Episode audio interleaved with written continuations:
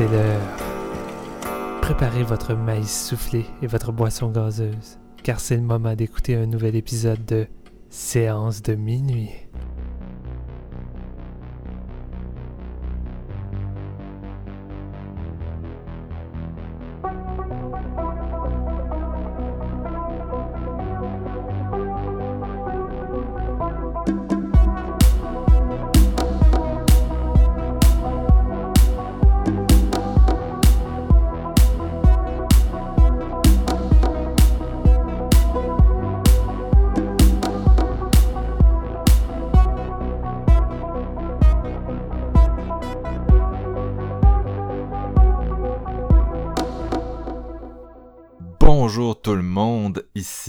Marc-Antoine Labonté. Vous êtes euh, en train d'écouter Séance de minuit, un nouvel épisode euh, hommage consacré à un réalisateur euh, récemment décédé qu'on apprécie beaucoup, c'est-à-dire Larry Cohen.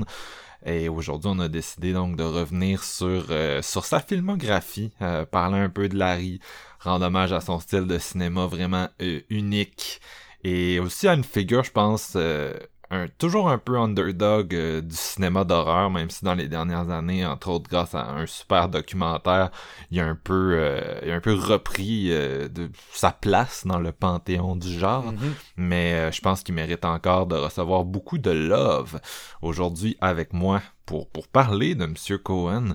ça fait un bout qu'il essaye de me faire manger son crise de yogourt, puis je veux pas. Steven de François, salut. Tu vas finir par le manger, mon crise de yogourt, Marc. Aussi avec nous, euh, il est plus pareil depuis qu'il a pris l'ambulance. C'est Jean-François Ouellette, salut. salut. J'avais le choix de venir à, d'autres dragons en ambulance, puis fidèle à moi-même, c'est l'ambulance qui m'a ramené. ah, tu, mhm. voulais pas faire une entrée à la Game of Thrones? Ah non, spoilez-moi pas. J'étais encore 9-16 heures en retard. il est venu, euh, il est venu aujourd'hui parce que Dieu lui a dit de le faire. Oh! Donc euh, voilà, Larry Cohen, grosse filmographie quand même. On a choisi de chacun un film euh, dont on souhaitait parler aujourd'hui. Steven a pris Q, le serpent ailé, The Winged Dragon. Euh, moi, j'ai pris The Stuff et, Jean-François, The Ambulance. Donc, euh, on couvre quand même trois périodes de sa filmographie, même si on reste pas mal dans, dans les années 80, là, euh, ça risque d'être intéressant puis de donner euh, lieu à de bonnes discussions. Je voulais vous demander, pour commencer, les gars, euh, j'aime ça moi les petites mises en contexte de même. C'était quoi votre premier film de Larry Cohen? C'était quoi votre relation avec lui comme cinéaste? Puis c'est quoi les films de lui qui vous ont le plus marqué? Puis, puis Steven, vas-y, vas-y, parce que toi je sais que ta copine Chantal est une grande fan de Larry, fait que veux, veux pas, tu dois le connaître, toi. Pas le choix, pas le choix. Je veux dire, euh, le, fameux documentaire t'a parlé, King Cohen, passé à Fantasia avec la présence de Larry Cohen, puis Chantal me dit, je me fous ce que ça coûte, je me fous qu'est-ce qu'il faut sacrifier, même s'il faut sacrifier Scott, c'est une blague évidemment, on va y aller. euh, God told me to. Told me to. Ben moi, mon premier film de Larry Cohen, ça a été Q. Euh, The Wind Serpent, c'est pas pour rien que je le prends aujourd'hui parce que j'ai euh, j'ai beaucoup d'amour pour ce film-là. Et je crois que même s'il fait partie de ces films en guillemets les plus connus, je crois qu'il reçoit pas suffisamment d'amour selon moi, comme la plupart pareil des films de, de Larry Cohen. Tu sais que tu l'as dit Marc-Antoine, mais c'est quand même un réalisateur underdog. Et c'est drôle, mais moi, c'est pas un réalisateur que j'aimais avant, et même qu'en fait, j'aimais pas du tout Larry Cohen, j'aimais pas son cinéma, mais j'avais euh, une belle relation euh, avec ses pochettes de VHS parce que la plupart de ses affiches de films sont vraiment sublimes, incluant celle de Q. C'est une des affiches qui a bercé et qui a pas mal traumatisé mon enfance avec cette espèce de gros serpent dragon géant en haut de l'Empire State Building avec euh, le reflet du soleil derrière. Ça m'avait grandement marqué. L'affaire, c'est que un coup, t'embarques dans les films de Larry Cohen quand t'es jeune, tu t'attends à ce que ça te livre, ce que la pochette te donne. Puis Larry Cohen, il fait pas les choses vraiment. il fait pas vraiment les choses comme euh, l'industrie le fait habituellement avec ce genre de, production-là. Fait qu'on se retrouve avec des films qui sont qui sont pas tant sont, sont pas tant mainstream euh, ils ont souvent des, ben. des, des rips euh, zigzagueux puis ça s'étale vers d'autres choses que qu'est-ce que tu t'attends en voyant la pochette la plupart du temps qu'est-ce que t'as dit Marc? Ben je pense qu'il faut le dire déjà Larry Cohen c'est une immense filmographie en termes de temps il y a vraiment euh, les gens ont, il a tombé sur le radar des gens euh, dans les années 70, entre autres avec It's Alive, mais euh, l'âge de Larry Cohen est comme pas clair, là, quand, même quand il est mort, parce que quand il était jeune, je vais commencer du début. La légende veut que il, il, s'était fait des fausses cartes pour euh, commencer sa job de scénariste. Il avait 16 ans puis il, se faisait passer pour plus vieux. Puis même quand il est mort récemment, euh, il y avait des gens qui disaient ah Larry Cohen mort à 77 ans, puis il y avait des gens qui disaient Larry Cohen mort à 82 ans. fait que je, pense que le, vrai âge de Larry est, comme disparu euh, dans les dans les trivia. Euh, puis c'est ça, Larry, tu sais, qui a, il a, commencé à la télévision, il a fait beaucoup de scénarios pour la télé dans les années 50, dans les années 60. Dans les années 60, il a entre autres scénarisé la suite de Magnificent Seven. Fait que quand il, a fait It's Alive, il avait à peu près 40 ans, c'est vraiment le film qui l'a mis sur la map. Euh, film d'horreur avec le, le, bébé mutant, on n'en parle pas aujourd'hui, mais c'est vraiment un de ses musts. Euh, et mais ce qui est spécial de Larry, c'est qu'il il, est parti dans cette carrière-là de Master of Horror, mais il est toujours resté le mythique scénariste, réalisateur, producteur de ses projets. c'est ça que c'est là que je te reprenais, Steven, dans le sens où c'est un des rares gars qui s'en crissait du système. Ben, en fait, il est méfiant du système. On le, on le voit dans ses films. S'il y a une chose qui caractérise tous les films de Larry Cohen, d'horreur en tout cas, c'est des films paranoïaques qui trossent pas les, institutions, le système. Puis les bottines suivaient les babines parce que comme cinéaste, à part euh, quelques scénarios qu'il a fait qui se sont retrouvés en d'autres mains, euh, avec auprès de studios, mais lui comme réalisateur, les films qu'il a fait, c'était tout le temps underground, indépendant, mm. puis euh, fait avec un peu les moyens du bord. Il y a certains cinéastes d'horreur qui ont commencé indépendants, comme Toby Hooper, mais qui ont viré studio, mais Larry est toujours resté auprès de ses racines. c'est ça que je voulais dire. Ce qu'il faut avec Larry, c'est que c'est vraiment, puis on n'exagère pas, c'est une machine à idées. Ce gars-là, là, tu allais chez eux, puis dans toute sa maison, ses couloirs, il y a des petits papiers avec des idées de, de films, puis d'idées de, scénarios. Ce gars-là, il est vraiment, il a un don pour écrire. Il a vraiment, là, il est tout le temps inspiré. Mm-hmm. Mais, tu sais, il a essayé de, de, de se mêler à l'industrie, puis de faire tout correctement, mais il n'y a jamais personne qui voulait financer ses idées, puis il pouvait jamais mettre en à terme ses projets. Fait qu'à un moment donné, il s'est dit, gaffe, fuck off, esti, je vais, je vais les tourner moi-même mes films, puis je vais les faire comme je veux, puis qu'ils qu'ils aillent tout chier. C'était pas mal ça en gros. les permis. ouais. Puis c'est pour ça que quand tu écoutes ces films, ce qui déstabilise, c'est que moi, la première chose qui me frappait, c'est que je trouvais que Larry Cohen n'était pas tant un bon réalisateur, tu sais. Et je trouvais que c'était un gars qui, qui, était meilleur derrière la plume, puis que souvent le résultat était pas à la hauteur des idées qu'il avait. Fait que souvent, à chaque fois que j'écoutais ses films, j'étais déçu. It's Alive, quand j'étais jeune, c'était pas forcément le film de bébé mutant auquel je m'attendais. De stuff, je m'attendais à un genre de blob oui et non, c'est pas vraiment ça que t'as au bout du compte. Puis à chaque fois que j'écoutais ces films, j'accrochais pas. Puis ça a juste créé une relation tendue entre moi et Larry. Puis j'ai comme fait, gars, fuck off. Q va rester un film que, qui a bercé mon enfance, mais que j'aime pas plus que les autres. Puis au fil des années, j'ai grandi. Euh, mes connaissances cinéma ont grandi. J'ai fini par apprendre un peu plus euh, sur Larry Cohen, sa façon de fonctionner. Puis quand tu commences à voir un peu plus loin que la couverture, euh, tu te rends compte que son cinéma est beaucoup plus intéressant que qu'est-ce qui paraît. Et sa façon de faire les choses aussi a fini par euh, me venir me conquérir. Fait que je suis tombé en amour euh, avec Larry, mais ça a pris vraiment beaucoup de temps avant que j'accroche. Puis en 2019, ton préféré, c'est-tu encore Q? Ça, ça zigzague, mais je te dirais que Q, pour moi, je pense c'est l'œuvre la plus aboutie sur tous les aspects de, de Larry Cohen, selon moi. Super, donc on, on s'apprête à en parler en plus. Jeff, toi, Larry... Moi, Larry, euh, c'était c'est une drôle de relation parce que, bon, dans les années 2000, il y a une série qui s'appelait Masters of Horror qui, qui, avait sorti dans le temps sur le, channel Screen que j'avais regardé. Puis je me disais, bon, tu sais, ça va être 13 mètres de l'horreur qui font un, épisode d'une heure. C'était très intéressant comme concept. Puis là, t'arrives avec l'épisode de Larry Cohen, Pick Me Up. Puis moi, de me dire, c'est qui Larry Cohen? J'ai jamais vu un de ses films. fait que j'ai vu Pick Me Up en premier, tu sais. Puis j'ai pas, euh, j'avais pas tant trippé à l'époque que je trouvais que c'était un des, des, faibles épisodes dans la saison. C'est pas mal le cas de tout le monde. Tout le monde était déçu de cet épisode-là. Puis c'est drôle, mais quand tu le revisites après pas mal de temps. puis il est plus solide. Ouais, il est hein, plus solide que qu'est-ce que on avait comme feeling à l'époque. Exactement. Fait que là, je me suis dit, tu sais, je vais découvrir Larry Cohen. Puis euh, bon, à Archambault, j'avais acheté un petit coffret de 3 DVD de la, la série It's Alive. Euh, je, me suis tapé ça, puis honnêtement, tu sais, quand t'écoutes ça dans les années 2000, puis tu connais pas le réalisateur, ça vieillit quand même très mal.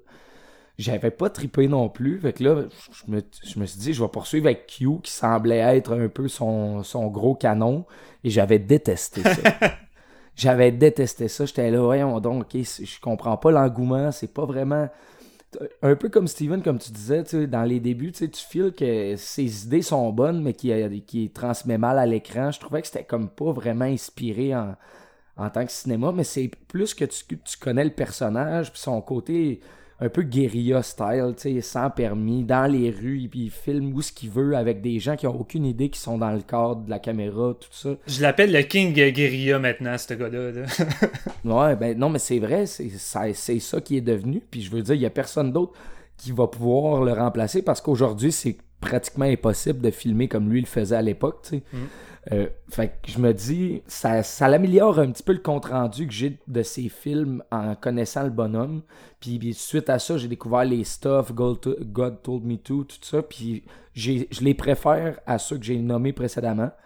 Mais reste que plus ça va, plus j'aime Larry Cohen. Puis je veux vraiment découvrir ces trucs un petit peu plus euh, undercover, là. Ben, undercover, underground, excusez-moi. Tu sais, ces premiers films un peu avec style Black Exploitation, un peu. Euh, ça m'intéresse vraiment. Après avoir vu le documentaire King Cohen, il y a plusieurs de ces films qui m'intéressent que j'ai pas vu. Là. Black Caesar, euh, Hell to Harlem, tout ça. Fait que c'est un peu ça ma relation. Je te dirais que c'est j'ai seulement vu ces films d'horreur, puis, puis It Grew on Me, comme l'expression dit si bien. Je veux dire, au début, je suis peut-être pas un fan, puis là, j'ai le goût de découvrir le reste de sa filmo. Fait que je pense que c'est positif comme, euh, comme opinion. Ce qui aide aussi, c'est que dernièrement, ben, pas juste dernièrement, mais depuis un petit moment, la plupart des, des, grosses compagnies, Scream Factory, Arrow, ont commencé à ressortir ces films en Blu-ray, puis dans des nouveaux transferts, puis ça honnêtement, ça fait du bien. It's Alive, là, en DVD, c'était crissement daté. Puis le, la nouvelle, le nouveau transfert 2K de, de, Scream Factory, honnêtement, ça lui donne une nouvelle jeunesse. Là. Ça, ça fait du bien, vraiment. Même pour Q, honnêtement, je... parce que c'est drôle, tu sais, je, je, vous ai dit, j'ai détesté Q, vraiment. puis pour l'épisode, je me le suis acheté en Scream Factory, puis vraiment en Blu-ray, ça a comme ça a un petit quelque chose que ça avait pas en DVD dans le temps. Même chose pour The Ambulance que j'avais pas vu avant, mais par contre, euh, on va en reparler plus tard, mais honnêtement, c'est vraiment un, putain de film. C'est une belle bonne ride. Toi, Marc, euh, tu penses quoi? Un peu pareil que vous, dans le sens que j'ai commencé à la même place que GF, euh, Pick Me Up puis It's Alive. Je pense que c'est It's Alive j'avais vu en premier mm. parce que à l'époque, il était relativement facile à trouver, puis c'était pas mal. En tout cas, moi, aux, sources auxquelles je m'abreuvais, c'était comme considéré comme son film le plus emblématique, puis un film emblématique des années 70. Puis j'avais aimé ça, mais j'ai, longtemps aussi eu la même croyance que Steven, c'est-à-dire c'est un meilleur scénariste que réalisateur. Il y avait jamais un de ces films qui m'avait comme chamboulé. J'ai vu des les Maniac aussi dans mon adolescence, puis ça je, disons que j'étais pas pressé de parcourir la filmographie, fait que ça s'est fait vraiment progressivement. Je me souviens de ta critique de Maniac Cop 1, c'était assez historique, ça. C'est un, très beau texte, je m'en souviens. Ouais, je pense... ben c'est ça. je me rappelle plus de ce texte-là. Si tu possible de le retrouver, ça, ou tu veux pas, Marc, qu'on le retrouve? non, je veux pas qu'on le retrouve, mais... Non, mais j'étais, j'étais pas tant un fan de, de, de, de Maniac Cop. J'étais pas tant un fan de, de Larry. Jusqu'au jour où, euh, je pense que j'avais 20 ans, j'ai vu pour la première fois God Told Me To. Oh. Euh, Puis c'est vraiment là le point tournant pour moi. Sinon, j'avais aimé... Euh, euh, il y, a Body Snatchers 93 que je suis un gros fan, mais c'est un scénario qui a été écrit par comme six personnes, dont Larry. Fait que ça ressemble à ses préoccupations, mais en même temps, tu te demandes à quel point il est, impliqué dans, tout ça.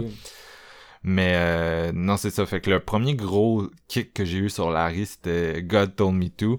Euh, je suis un peu déçu qu'on en parle pas aujourd'hui parce que c'est définitivement mon film préféré de lui. Je trouve que c'est euh, beaucoup plus que It's Alive. Je trouve que c'est vraiment un des films d'horreur les plus emblématiques des années 70.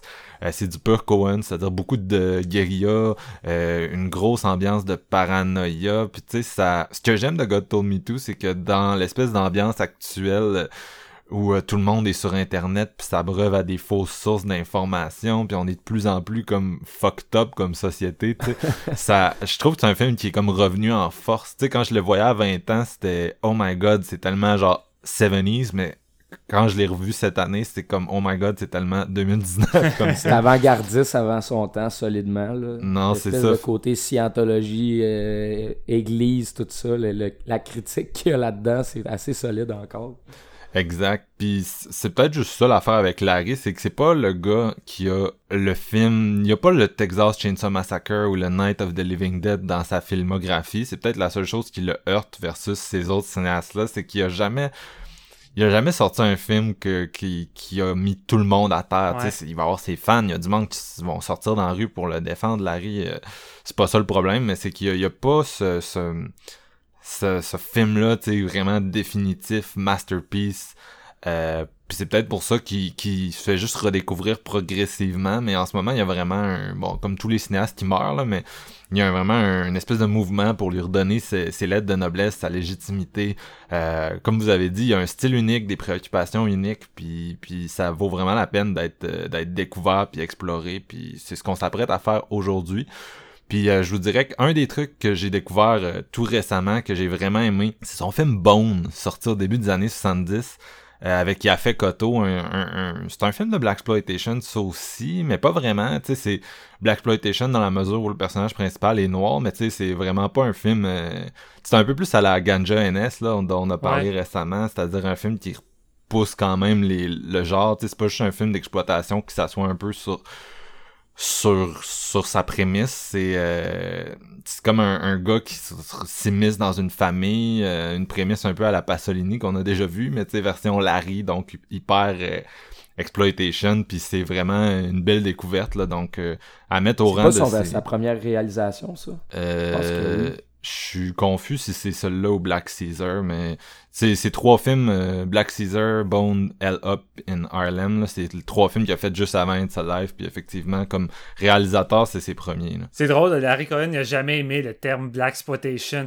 Pour lui, du cinéma d'exploitation, c'est ça. Puis il dit, c'est quoi On dit ça juste parce que le personnage euh, principal est une personne noire. Il dit, c'est stupide en Christ. là. C'est genre, c'est tout le temps quelque chose qui est détesté. là. Oh, il le dit dans son documentaire en plus. Non, euh, le documentaire, justement, c'est King Cohen, Steven en a parlé tantôt, puis c'est vraiment cool pour apprendre à le connaître comme personne, puis c'est là Mm. qu'on voit que c'est un vieux... euh, c'est un, c'est un vieux euh, un vieux malicieux, tu sais. c'est drôle parce qu'il raconte des histoires, puis t'as comme d'autres intervenants dans le documentaire qui disent tout le temps ah, c'est de la bullshit, c'est pas vrai, ça s'est pas passé. Ouais, c'est euh, c'est un, un peu le king des faux semblants aussi, puis en tout cas, vraiment... Ça une- vaut la peine, il est sur Shudder le, Ouais. le documentaire en ce moment pour ceux qui l'auraient qui voudraient le voir. là.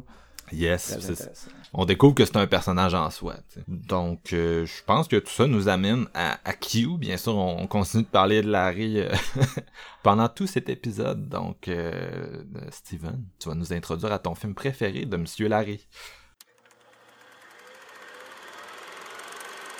All right. What did you bring me down here for? I hope it's something good. Well, I thought you might want to look at this one. What is it? Another skinning job? Almost as crazy. The doctor said the heart was removed quite carefully and quite precisely. Number two. The human sacrifice theory, huh? Well, listen. The donor's heart is ritually removed, presented to the gods. It sounds like it, doesn't it? Luckily, all we have to do nowadays is take the wafer and drink the wine. That's what I call being civilized.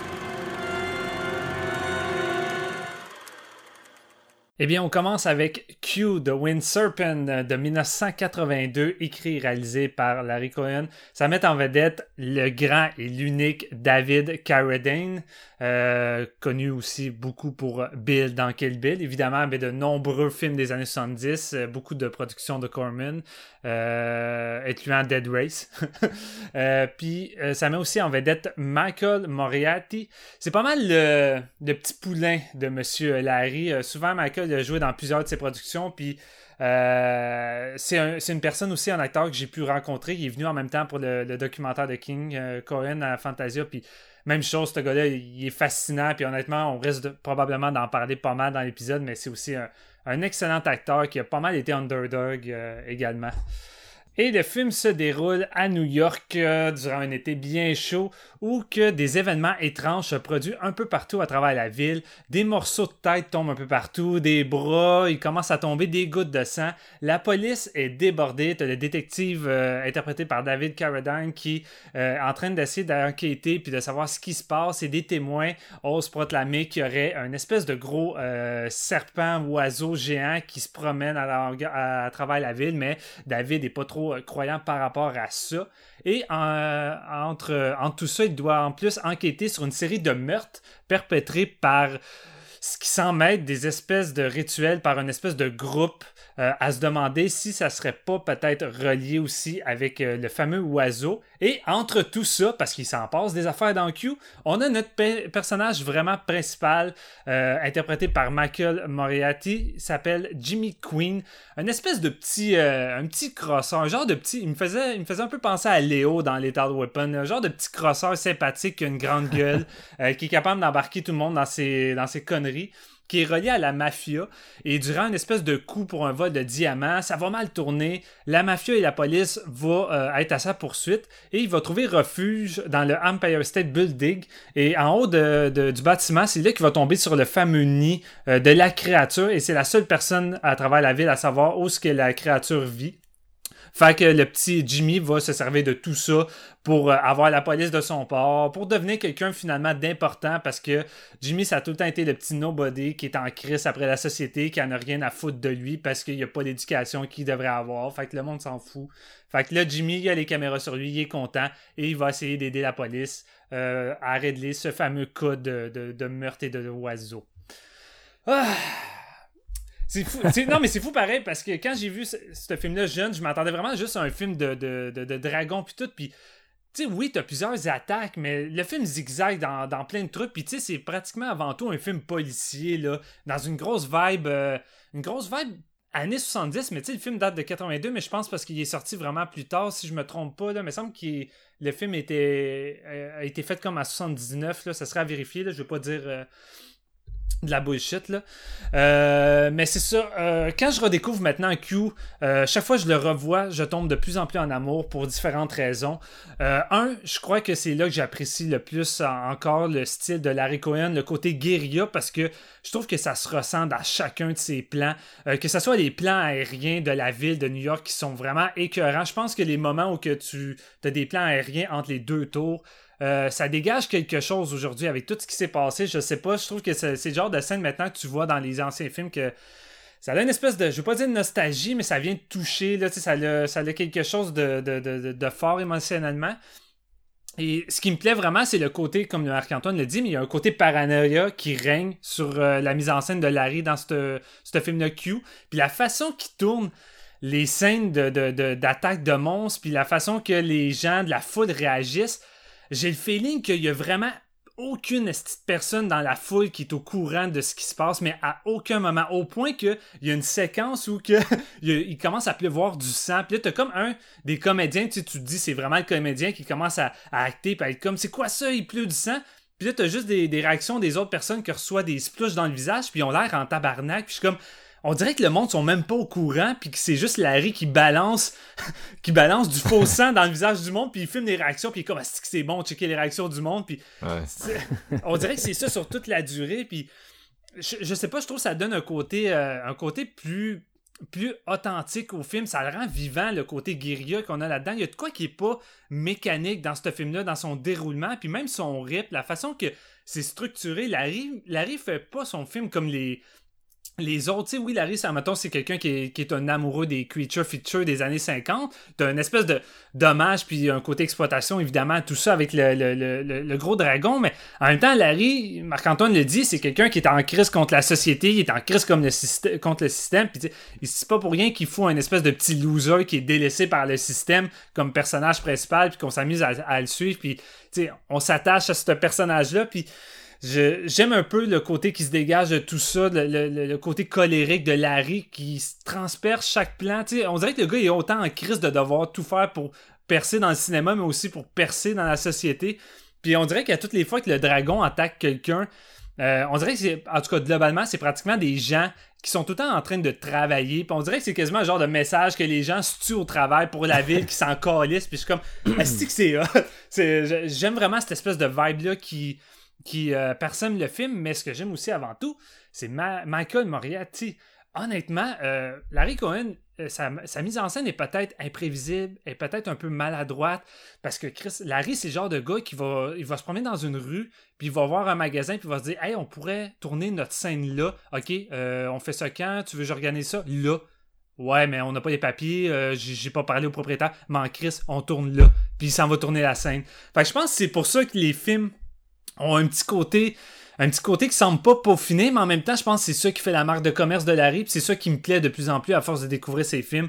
Puis les moments, les moments avec Michael, c'est un peu ça, parce que Larry, il aime ça donner du lousse à ses acteurs. Il aime ça que euh, laisser place un peu à l'improvisation, puis euh, que ça soit pas juste monotone. Puis c'est ce qu'il détestait aujourd'hui du cinéma, c'est que le monde font juste, les acteurs font juste euh, apprendre leur texte par cœur, puis les dire de façon machinale. C'est devenu tellement mécanique, puis c'est pour ça qu'il essaie de faire en sorte que son cinéma ne sombre jamais dans ça. Puis Michael, on dirait que c'est un des kings dans ça. Il est à l'aise dans l'impro, puis t'as une séquence où il va juste dans un bar jouer du piano pour avoir une job. Il aimerait ça travailler là pour euh, divertir le public, tout ça. Puis il y a une séquence de 2-3 minutes où il va juste jouer du piano puis montrer son, talent de jazz parce que c'est euh, quelqu'un qui a réellement appris à jouer du piano dans la vie.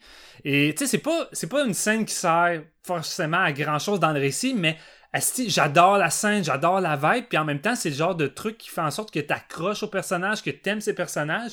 Fait que ça, j'aime ça. J'aime la façon que Larry dirige ses acteurs. Puis même David Carradine, je le trouve fun là-dedans, en genre de petit flic euh, nonchalant. Tu sais, d'habitude, on aurait une espèce de trou de cul qui va péter des gueules pour essayer d'avoir les informations, mais non, c'est vraiment le petit nonchalant qui mange ses pinottes, euh, puis qui, s'amuse à faire chier les gens, avec des petites répliques.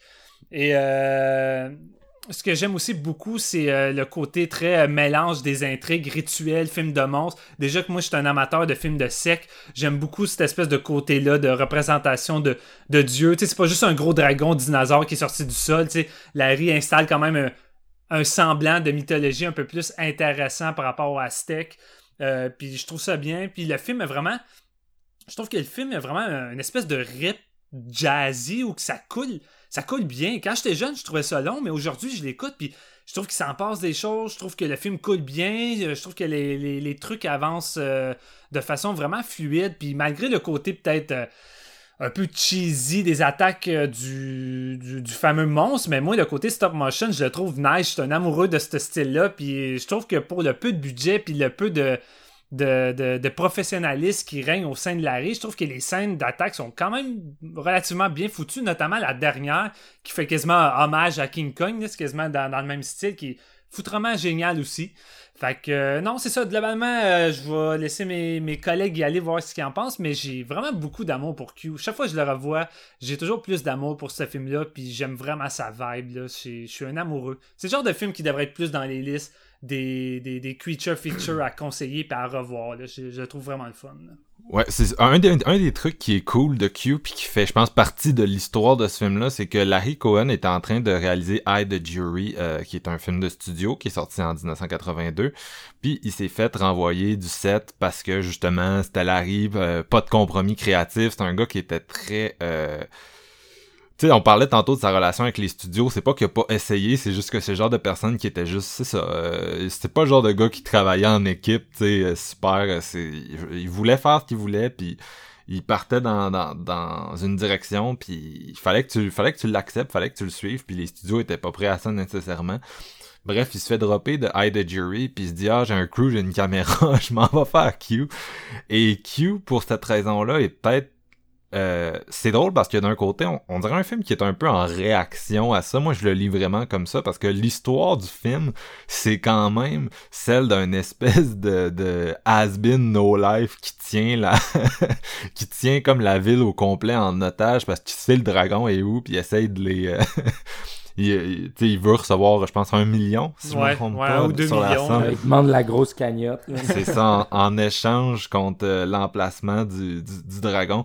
Puis je le voyais, je voyais un peu euh, Moriarty, dont c'est la première de cinq collaborations avec Cohen. Je le vois vraiment comme l'ultime avatar de Larry Cohen. Tu sais, J'ai vraiment l'impression qu'il se voit dans dans cet acteur-là euh, comme personne. Mais en revoyant ces films, on dirait que c'est souvent le cas dans les personnages principaux. hein. On dirait que je l'ai encore plus remarqué maintenant avec de- Mhm. de- de- d'autres films. là. Non, c'est ça, c'est du monde avec des grands gueules. Puis quand tu le vois lui, euh, avec King Cohen, c'est ça, t'as comme plus le choix de... On dirait que ça... Autant King Cohen, c'est pas nécessairement un film où Larry se prête hyper candidement à... Sais, comme je disais tantôt, il dit quand même de la bullshit durant ses entrevues et tout, mais en même temps, c'est vraiment un, un, un document qui t'aide à saisir le personnage. Puis nécessairement, après, quand tu revois ses films, tu tu l'as dans la tête, tu sais, comment il est comme personne et tout. Mais bref, Q, c'est un film qui est un peu un hack, justement, autant sur le fond que sur la forme du, du, du, du système euh, hollywoodien. Tu sais, c'est ambitieux au-delà de ses moyens, puis c'est, c'est vraiment ce qui est, ce qui est cool de Larry, puis qui doit toujours être célébré, c'est que c'est un peu l'ultime Maverick, tu sais, c'est le, le, le cinéaste indépendant par excellence de cette période-là. Puis euh, donc je suis quand même un fan. Euh, c'est ça. Faire un film de kaiju guérilla low budget, ça devrait pas marcher et pourtant ça marche en tabarnak ouais, avec fou. ce projet-là. Son seul défaut, je dirais, c'est que, tu sais, dans les grandes lignes, ça reste une version moins bonne pour moi de, de God Told Me To, là, dont je parlais tantôt, c'est-à-dire dans les deux cas, c'est New York qui est terrorisé, euh, beaucoup de shots de guérilla. D'ailleurs, on, par- on parle beaucoup de, de Q, puis du fait que les, gens pensaient qu'il y avait un attentat terroriste dans l'Empire State Ouais, Building, que les, les figurants couraient partout, puis que... Qui des Larry. douilles. les figurants recevaient des douilles puis ils appelaient la police pour dire Hey, on, on reçoit des douilles de mitraillettes. Il a passé dans le journal le lendemain, hein, je pense. C'est Ouais. ça qu'il Ouais. dit dans le, dans le documentaire. C'est fou, pareil. Ouais, c'est ça, ben, c'est ça, le- ça a vraiment créé un effet de panique. Larry les filmait sans leur consentement, il a volé les images. Euh, c'était du... On, on, on praisait High Flying Bird euh, récemment là, dans un épisode, mais ça, c'est next level là, en termes de voler des images. Mais God Told Me To faisait un peu la même chose. Il y avait aussi un, un- une histoire d'espèce de dieu euh, dans la ville de New York. Puis euh, moi, je continue à penser que la scène que Larry, la plus fuckée, que je comprends même pas comment il l'a faite, c'est la, la parade de militaires dans God Told Me To, parce que la scène, ça ressemble à, The Dark Knight quand euh, le, le Joker se déguise en policier puis il attaque le maire. C'est basically c'est la même scène. La différence, c'est que Larry l'a tourné guérilla style dans une vraie parade parce qu'il y avait pas le budget. Puis là, à un moment donné, les policiers se mettent à se tirer dessus puis il y a une espèce d'effet de panique puis euh, euh, what the fuck? Genre, c'est, c'est, faut voir le film pour comprendre, mais tu te dis, man, comment il a fait pour faire ça, puis comment ça a fait pour pas créer une espèce de immense, euh, parce que t'as une espèce de, de peloton de policiers, je pense 250 qui marchent, puis à un moment donné, il y en a un qui se met à tirer sur tout le monde, parce que le plot de God Me To, c'est que les gens deviennent fous, puis se mettent à, à tuer tout le monde. Euh, puis fallait vraiment que je plug God Told Me To, on dirait bien dans cet épisode, Ah, mais... Bref, c'est un film qui a un gros rapport à Q euh, dans, dans son exploration, mais je trouve qu'il est juste mieux géré, il est mieux euh, il est mieux géré, ouais, parce que Q, j'ai plus l'impression que c'est un film qui autant c'est ses forces, un peu ses faiblesses, tu sais, t'as, t'as l'impression qu'il est peut-être un petit peu euh, il manque peut-être un centre à ce film-là, tu sais, c'est vraiment un- une série B, un peu plus que d'autres Ouais. projet du même style de Larry. Mais en même temps, je respecte beaucoup ça. J'aime beaucoup, euh, c'est ça, tous les personnages là-dedans. Puis souvent dans les films de Larry, c'est... c'est euh, puis ça, c'est pas moi qui l'invente. Là, les gens vont souvent dire Larry, c'est un gars de character actor. Tu sais, c'est des, des acteurs qui sont vraiment connus pour jouer euh, souvent des rôles de sidekick, des, des petits rôles vraiment particuliers pour lesquels ils deviennent un peu euh, connus. Ben Larry, il va en mettre partout, puis son personnage principal même, ça va, ça va souvent être ça. Fait que c'est plein de pers- plein de personnages super mémorables, euh, des effets spéciaux vraiment tripants, puis comme tu l'as dit Steven, un... je sais pas, il y y a quelque chose dans ce film-là, une ambiance qui est vraiment contagieuse, le, le- probablement venant du, du de la méthode de réalisation. Puis le, le film devient un peu... euh, il, est- il est autant son behind the scenes que son... son euh, in front of the scenes. Fait que c'est ça, ça me fait vraiment triper. Puis, puis, puis GF, GF, c'est quoi toi ton opinion de ce film? Euh, honnêtement, moi, je pense que Michael Moriarty le tient sur ses épaules, ce film-là. Parce que ce qui le, le plus gros défaut, je pense, de Q, c'est que euh, c'est pas euh, c'est son rythme dans le fond. Il essaye de, de trop en mettre sans vraiment aller à bout de tous ces petits trucs-là. Tu sais, mettons l'espèce de côté un petit peu secte avec l'historique du Quetzalcoatl puis tout ça, c'est c'est amené pour euh, y donner une raison d'être sans vraiment aboutir au- à la fin de l'idée en tant que telle. Tu sais. Le plot de Mais- Sacrifice Maya, il est un peu undercooked. Ouais. Mettons que, que c'est, c'est très en surface. Là. Genre, il est encore euh, très cru, pour faire un mauvais jeu de mots. Ben, c'est ça, il voulait juste euh, donner plus que simplement un dragon qui, qui sort de nulle part. Ouais, c'est. Mais honnêtement, pe- personnellement, j'aurais préféré ça, qui me donne juste, euh, bon, ok, c'est un dragon qui pop up, puis let's go, genre, il veut manger des gens, parce qu'il y a plein de bonnes scènes, justement, avec le dragon, comme, j'aime beaucoup le, le- le stop motion, comme tu disais, Steven, aussi, c'est une belle méthode, puis comment que c'est amené avec les plans aériens, souvent, c'est vraiment, Ouais, c'est nice. c'est solide pour le, le budget, comme vous avez dit, tu sais. Puis je pense aussi que le, fait que ça soit guérilla, il y a certaines scènes que ça ça l'aide, puis il y a d'autres scènes que ça comme ça nuit, je pense. Euh, c'est- pas tout le temps, c'est pas tout le temps parfait, mais on- peut dire qu'il a osé le faire, puis je pense que c'est ça la- la- le, le plus grand fun de voir derrière euh, Q. La, la scène du vol de la scène du, du- du vol de diamant là, je sais pas si t'as remarqué là, là, ouais, mais ouais. il y a du monde qui arrête, puis là, il voit juste le gars courir avec un sac qui sauve en sortant Ben oui. magasin de bijoux, puis le monde a l'air comme what the fuck, il a-tu volé Ils viennent de quoi? se faire voler. Ben oui, c'est ça. Quand tu quand tu, euh, tu euh, te regardes pas les personnages principaux, mais que tu focuses sur le reste des gens autour, là, 75% des scènes, le monde se demande qu'est-ce qui se passe ou sont juste pas au courant. Puis après ça, tu te mets derrière la caméra. Toutes ces caméras-là sont cachées, puis ça devait être un job de fou vraiment de travailler sur ce. J'allais dire sur le set, c'est pas un set parce que comme tu disais, Marc, euh, voyons, euh, Larry Cohen, il dit Ok, on le fait là, live tout de suite, on n'attend rien. c'est dans beaucoup de ses films, là, dans, dans King Cohen, il montrait une scène dans un aéroport. Puis honnêtement, si tu te fais pogner à tourner illégalement dans un aéroport aujourd'hui, d'après moi, tu peux plus tourner de film pour le restant de tes jours. là.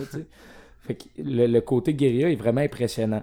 C'est une fois qu'on le sait qu'il le fait de cette façon-là, ça devient plus impressionnant parce qu'en connaissant pas vraiment le réalisateur, puis en regardant ça, ça a l'air un petit peu tout le temps brouillon. Ouais. C'est très série B, mais ça n'a pas le budget pour en mettre plein la vue, donc ça reste quand même très euh, relation entre les acteurs, puis une chance qui est fort avec ses acteurs, puis qu'il y a des bons acteurs, parce que sinon je pense pas que ça aurait fonctionné autant, tu sais. Mais C'est, très improvisé. Je pense que c'est ça le truc. C'est que, vu qu'il l'a fait on the spot parce qu'il s'est fait renvoyer d'un autre projet, tu sais, c'est, c'est, on dirait, euh, c'est comme Mario Bava, là, là. quand il écrivait ses, ses scénarios, genre, le jour même sur le set. D'après moi, c'est ça qui s'est Ouais. passé. Ouais. Ben, souvent, c'est c'est ça qu'il disait justement dans le, dans, le documentaire, encore une fois. Il dit, tu sais, il réarrangeait ses scènes selon des idées qu'il avait sur la- à la journée, puis ça faisait un scénario complet en bout de ligne. Mais tu sais, c'est une job de montage quand tu décides en plein milieu de ton film de dire, OK, non, mais faites ça à la place, faites ça, puis là, après ça, tu essaies de monter tout ça ensemble. Je pense que le- résultat est vraiment le fun, mais je- ça va quand même continuer à grandir sur moi, Q, parce qu'honnêtement, je trouve le film encore très long. C'est pas un film qui me garde euh, full intéressé, je vous dirais. Puis autant que la scène finale est le fun de par les, le, le site de ça, comment c'est filmé, mais honnêtement, ça a mal vieilli quand même. Je trouve pas que ça a autant de charme que ça le devrait. Mais j'aimerais ça, mettons, comme Steven, l'avoir vu en étant jeune, puis que ça. Puis l'avoir vu plusieurs fois, parce que c'est sûr que ça a, ça a son charme caché qui reste. C'est juste, peut-être pas pour moi. Peut-être euh, dans les années 80, j'ai tellement de films que j'adore que Q est un, est un parmi tant d'autres, puis qui reste un petit peu en dessous de ma ligne de mire. Mais au final, je trouve que c'est bien fait, c'est juste impressionnant le travail de Larry Cohen parce que lui, tu sais, il écrit, il réalise, il produit, il fait tout. C'est vraiment ses bébés, ses films. Puis je trouve que c'est un esti de fuck you à l'industrie parce qu'il a, réussi à s'en sortir très bien aujourd'hui parce qu'on en parle encore en 2019. Mais je veux changer de quoi vas-y Marc. Non, vas-y.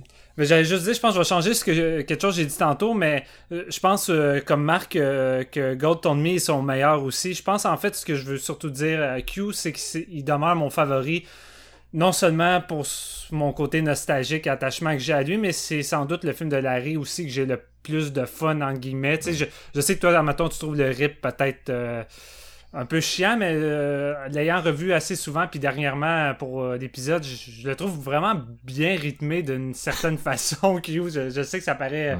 Ben, c'est- ça, mais C'est son plus pur, c'est ça que j'essayais de faire comme Ouais. métaphore tantôt. Mais on dirait que le film, c'est un peu le dragon, c'est-à-dire, l'espèce de, l'espèce de truc improbable, genre, qui devrait pas exister, qui devrait pas fonctionner, mais qui Ouais. fonctionne. Puis Larry, c'est le gardien de tout ça, le genre de Moriarty fucked up, euh, tu sais, qui, qui, qui, qui essaye de faire des heists, euh, c'est ça, faire un heist à Hollywood, ça marche pas. Mais il, il va aller chercher son morceau de pain, autant Moriarty dans le film que Larry Cohen aussi. tu sais, il va aller chercher son bout de la cagnotte. Puis honnêtement, Mhm. c'est le personnage, on dirait que c'est vraiment. il, il s'est écrit lui-même par rapport à ça, puis c'était vraiment Ben, écoute, bien comment tu l'as décrit. Il, de- il devait tellement être en tabarnak d'avoir été euh, renvoyé du set que ça m'étonnerait pas là, tu sais, que ce personnage-là, il écrivait à l'improviste avec le feeling qu'il ressentait par rapport à avoir été foutu dehors. Un peu comme, Ouais. un peu comme Michael, tu sais, là-dedans, là, euh, le personnage, il, il se fait foutre dehors ou personne veut rien savoir de lui, puis c'est le petit loser Ben de la ville. là, sais. Tu sais, il est le seul à New York qui sait où ce qui est l'œuf de la bébite, puis il est comme moi je veux les millions, je veux être exempt de taxes, je veux que vous releviez les charges contre moi, puis blablabla, puis tout le monde est comme mais non, mais on peut pas faire ça, puis il est dans le bureau, puis il est comme c'est de même ça va se passer, puis blablabla, tu sais le delivery de Michael Ouais. Moriarty, il est solide. Puis je sais pas si c'est poussé, mais tu sais, on pourrait pratiquement dire que l'œuvre de, de Moriarty, c'est c'est pas, c'est pas mal l'équivalent des idées à Larry Cohen. Tu sais, il y a, il y a une C'est idée, ça. il y a des idées en or entre les mains, mais personne euh, le, le veut le savoir. personne le sait, reconnaît tu sais. tant que tel, Ouais. Yes, c'est un peu ça que je, je le vois là. On dirait un film qui est. Tu sais, c'est clairement né rapidement, puis c'est né d'une frustration d'avoir été bumpé dans un autre projet. Puis je suis sûr, tu sais, c'est ça qu'il avait dans la tête quand il a écrit ça, j'en suis persuadé. En tout cas, moi, ouais, c'est vraiment de même, clair. je le vois. Puis un des trucs qu'on n'a pas dit, je pense, mais c'est que les, toutes les shots ont été faites sans le dragon qui a été ajouté en, en post-prod. Ouais, c'est vrai. ce qui est vraiment comme pas la bonne méthode de faire. tu sais, les, les, les- c'était encore là un, un choix comme vraiment. euh, C'est difficile en crise. Last minute. Je, te dirais, re- relativement, la plupart des scènes fonctionnent bien malgré tout, mais il y a une des séquences, je te dirais, ça paraît vraiment le plus à cause de ça, c'est le quand le, un des le policier noir se fait attraper, puis t'as comme un genre de clown policier déguisé, qui un mime qui regarde le dragon qui s'en va avec, puis la façon que c'est monté, puis tout, tu le sens que c'était- ça a été intégré par la suite, puis ça a pas dû être évident de créer une scène avec ça. Là. Ah, ça c'est clair, ça c'est clair, mais ça reste le résultat global, vous l'avez dit, mais les shots en POV, puis la façon que les attaques sont stagées, c'est vraiment trippant, puis Ouais. tu te rappelles que c'est le genre de film qui te rappelle que rien est impossible, là. tu sais, genre, Ouais. euh, faire un film de kaiju de cette façon-là, là. tu sais, alors que c'est un genre qui est, qui est, qui repose euh, sur ses effets spéciaux, sur son scope immense, tu sais, c'est, c'est fou, là. Parler de, certaines shots avec le, dragon, mais il est tout le temps comme. Il est tout le temps filmé, de la façon comment ils l'ont placé dans les shots, il est tout le temps comme plus grand que nature, puis il a de l'air tellement imposant.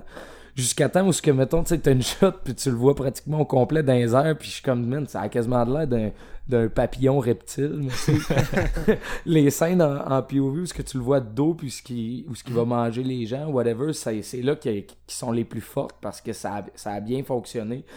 Ça revient tout le temps au fait que, mettons, plus tu vas montrer un monstre, moins qu'il fait peur. Ouais. Fait que les premières shots de Q sont vraiment fortes, puis c'est plus vers, vers la fin, tu sais, tu y crois moins, tu l'as vu au complet, t'es comme, ok, ouais, tu sais, c'est peut-être pas, ça a peut-être pas aussi bien vieilli- que je le pensais. Même là, fallait avoir des couilles pour y aller avec ce final-là, parce que tout le long du film, t'as pas le choix. Un genre de film de monstre, tu t'adaptes euh, avec les- le, le- le côté jazz où tu montes pas la menace, puis tu y vas d'un point de vue POV, mais tu à la fin, ils décident d'y aller à fond à, à la King Kong style, puis tu sais, Chris, fa- fallait oser, puis ça aurait pu être catastrophique là, comme final. T'as pas idée comment ça aurait pu être à chier, puis Chris, euh, co- co- comme, dit Max, ça, ça fonctionne, puis j'étais encore dedans, malgré tout, là, tu sais. euh.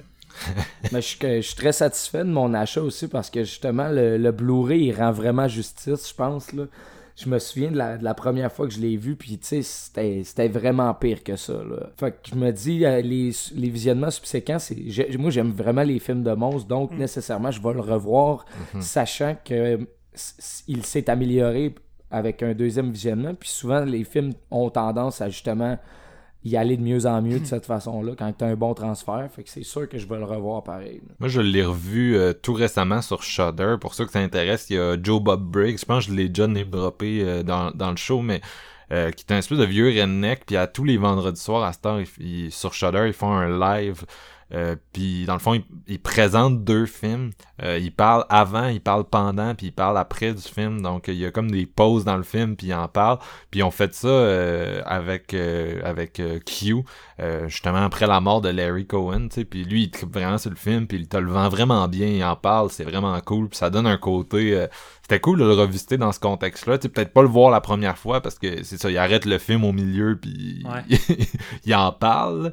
Mais quand tu l'as déjà vu, c'est comme cool de le voir de cette façon-là. Il y a vraiment un effet de communauté, puis il y a vraiment des éléments intéressants qui sont amenés. là. Donc si vous avez C'est Shudder, possible sur Shudder de, de, de revoir justement cette, Ouais, cette ouais, c'est- présentation-là. c'est ça, c'est enregistré, c'est dispo en rediffusion pour ceux qui sont pas capables de le pogner live. Crime. Euh, ah ouais, si j'aurais ouais. écouté celle-là parce que moi j'ai j'ai pas le j'ai pas le Blu-ray, tu sais, j'ai le DVD, fait que j'ai écouté la version de Shudder, puis crime avoir su qu'il y avait ça, j'aurais écouté euh, cette version-là. J'aurais aimé ça avoir un peu plus de potin euh, par rapport au film, là, parce que c'est ça qui est un peu plate avec le Blu-ray de Scream, c'est que je pense que aucun special feature, tu sais, pas de- d'interview rien. Ben, c'est un de leurs premiers, hein, me Ouais. semble, dans le temps. Ouais, c'est quand même, Quand euh, ils ont dans- dans- commencé Scream Factory, c'est la première vague un peu de films Ouais. qu'ils ont restauré. Euh, Est-ce que vous aviez des trucs que vous vouliez ajouter sur Q? Moriarty, c'est un bon jazzman, en tout cas. Effectivement, euh, un homme de, de tous les talents. Et d'ailleurs, c'est aussi lui qui lead The Stuff. Et euh, si vous êtes prêts, ben, on va passer à, à ce film-là. When I was a little girl, I didn't think there was anything that I liked better than ice cream. Now I'm a big girl, and I've decided there's something I like better. Much better. Called. And believe me, enough.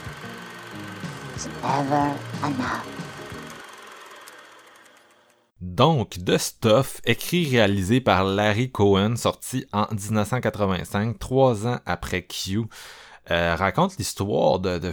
Ben, en fait, c'est connu comme le film du yogourt qui tue. là. Euh, Donc, au début du film, euh, des, des, des gens découvrent euh, une substance qui ressemble à du yogourt, mais qui, qui vient du sol, dans une mine.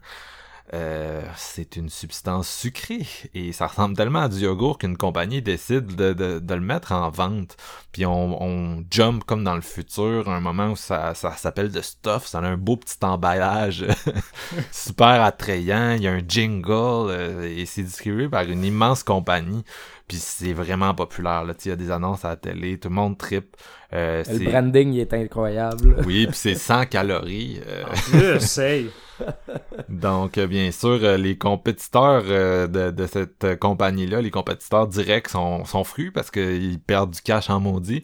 Et ils engagent un gars qui, qui est un, un espion industriel, un saboteur. Encore là, joué par Michael Moriarty. euh, David Rutherford, il s'appelle, il se surnomme Mo. Euh, il y a un bon petit gag avec ça dans le film, d'ailleurs. C'est c'est tellement insipide le gag, mais c'est drôle dit par Michael, là, c'est fou, là. Ouais, oui. Ouais, exact. Puis euh, c'est ça, sa job c'est de, de, de découvrir donc d'où vient le stuff, qu'est-ce que c'est, parce que c'est comme personne veut le, le personne le sait vraiment, personne veut comme dire ce que c'est, puis tout le monde qui a participé dans la FDA à analyser le produit est mystérieusement disparu, là, donc... Bien entendu, euh, on finit par découvrir que c'est un espèce d'organisme vivant et que les gens qui en mangent, ben ça leur fait pas vraiment du bien. Euh, vous aurez, si vous avez déjà vu la, la, la superbe affiche, Ah, euh, vous savez Ah un ouais. peu ce qui arrive aux gens. Et euh, on suit plusieurs personnages, comme dans pas mal tous les films de Cohen. Entre autres, il y a un jeune garçon, euh, Jason, euh, dont toute la famille est accro au stuff, mais lui, ben, il essaie de résister à cette euh, terrible euh, cochonnerie. il y a aussi une femme là, euh, scientifique euh, qui est impliquée romantiquement avec Mo, bref. Euh, Il y, a- il y aurait beaucoup de choses à dire parce que ça c'est un peu l'opposé de Q, c'est-à-dire c'est un film qui euh, donne un peu l'impression d'avoir été planifié plus d'avance. Il y a beaucoup d'idées, il y a beaucoup de trucs qui se passent, mais c'est comme plus cohérent. C'est plus à la God Told Me To. tu sais, Il y a vraiment un... Ça tire dans tous les sens, c'est du pur Cohen, c'est très paranoïaque, mais en même temps, c'est c'est c'est plus, Plus maîtrisé au niveau ouais. du récit. C'est ça, plus peaufiné, oui. C'est c'est- c'est ce que j'aurais dû dire. Euh, c'est sorti au milieu des années 80. Euh, on, c'est encore Larry Cohen, mais contrairement aux années 70 où il y a plus le côté, il y a plus le côté un peu guérilla, parano, un peu raw. Là, on est dans une paranoïa euh, vraiment réganienne. Là, les années 80 qui sont associées à un retour du conservatisme, à la dérégula... régula- En tout cas, les marchés, les marchés sont dérégulés par euh, par Reagan, bien sûr. Puis c'est vraiment une époque qui est associée beaucoup au consumérisme. Puis il y a eu beaucoup de films critiques de ça. On peut penser à Gremlins, mais il y en a vraiment beaucoup là, des films d'horreur de cette période-là qui attaquent le consumérisme. The Stuff, c'est pas nécessairement le plus peaufiné encore là. C'est un film qui a un très petit budget, comme toujours avec Larry. Mais euh, le gars, il tire puis non, c'est ça, il, est, il, il se retient pas, là. Donc, c'est un- ça attaque pas mal toutes les, tous les aspects de, de l'industrie de la consommation. Euh, un de mes... J'aime beaucoup les segments avec Jason. Moi, je... Jason, il est underrated, puis il y a une scène qui est clairement encore là, tournée guérilla, mais c'est une scène dans une épicerie où il pète un fit, Ah ouais. puis il essaye de, de détruire tous les pots de stuff, genre il garoche ça partout, puis il court, puis il évite la sécurité, puis il crache les pots de yogourt. Je tripe sur cette scène-là. C'est... euh, tu sais, c'est le genre de, de scène vraiment punk, genre juste fuck you euh, la- la- à l'industrie un peu de la consommation encore là, mais qui en dit plus que tu pourrais en dire, tu sais, avec avec mille scènes d'exposition. Fucking Jason, il est comme fuck you tabarnak, puis t'as le- petit kid à rigidité alimentaire qui, est- qui est comme le seul à, à voir euh, dans le jeu un peu de, de, de cette grosse compagnie-là. Puis euh, il y a une scène à un moment donné aussi où euh, il est chez eux avec sa famille qui font... euh, Sa famille, on dirait une pub vivante, là, tu sais, ils font leur espèce de sourire de Colgate, puis ils disent des slogans à... à... Tu sais, c'est- c'est vraiment de la grosse satire, là. C'est de la grosse satire grasse que tout le monde voit ce que Larry fait. Tu sais, c'est... euh, un peu comme une tune des, des Ramones, là, pour revenir à faire un parallèle à notre dernier épisode, mais un, il y a un côté rentre dedans, il y a un côté in your face, mais c'est tellement maîtrisé que tu fais juste triper. Puis c'est ça, c'est ça de stuff. C'est, c'est un film que j'ai appris à apprécier. Ça m'a pris du temps, mais euh, la dernière fois que je l'ai vu là, ce mois-ci, j'ai juste, j'aime vraiment ce que Larry fait. Encore, comme je disais, je pense que le fait de mieux connaître sa personnalité, de mieux le comprendre, ça fait que j'apprécie davantage ce film-là. Puis euh, ce film-là, puis je sais pas si vous allez être d'accord avec moi ou si je suis moi qui suis l'acide, mais Ou sur c'est un stuff. peu c'est- un peu l'équivalent d'une pochette de Goosebumps les, les, les livres de Errol Steen transformés en film tu sais c'est un peu ce que je m'imaginais quand Ouais, je regardais vraiment. les pochettes de, de ces les romans là Ben que oui. je lisais à 6 7 ans puis je tripais puis il y avait toujours des espèces de trucs gluants puis du monde possédé fucked up puis c'était tout le temps fait de la perspective d'un enfant puis ce film là est, est probablement ce qui ressemble le plus et je comprends les gens qui ont vu ça quand il était flow, d'avoir vraiment trippé, d'avoir vraiment embarqué. Moi, ça n'a pas été mon cas, c'est pour ça que peut-être que ça a été un peu plus long, tomber en amour avec. Mais Chris, que c'est le fun. Puis s'il y a peut-être un truc que j'aime un peu moins, c'est... euh, en tout cas, qui vieillit moins bien, c'est que la- le troisième acte du film, c'est comme... Ils vont faire appel à Paul Sorvino, puis une espèce de milice euh, libertarienne, là, que comme sa, sa radio... euh, Malheureusement, euh, ça, ça fait beaucoup écho à, à- encore là à la société actuelle. Puis tu sais, je comprends que bon, en 1985, c'était pas le même.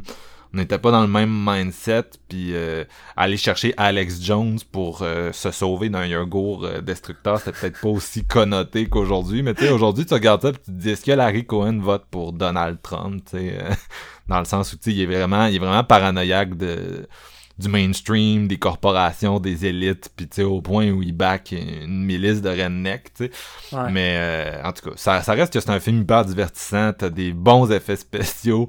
Euh, si vous avez trippé sur le dragon volant, vraiment improbable, vous avez trippé sur l'espèce de, de volcan de yogourt qui glisse partout, qui s'infile partout, qui rentre dans la gueule du monde.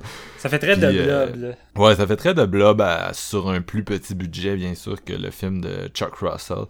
Mais euh, non, c'est juste, c'est juste vraiment le fun. C'est vraiment divertissant, satirique. Même le fucking jingle là, de, de- du stuff. C'est du génie, Ouais, man. on c'est on du le met tout de génie. suite, juste pour donner l'avant-goût, gars. On va le mettre là. Yes.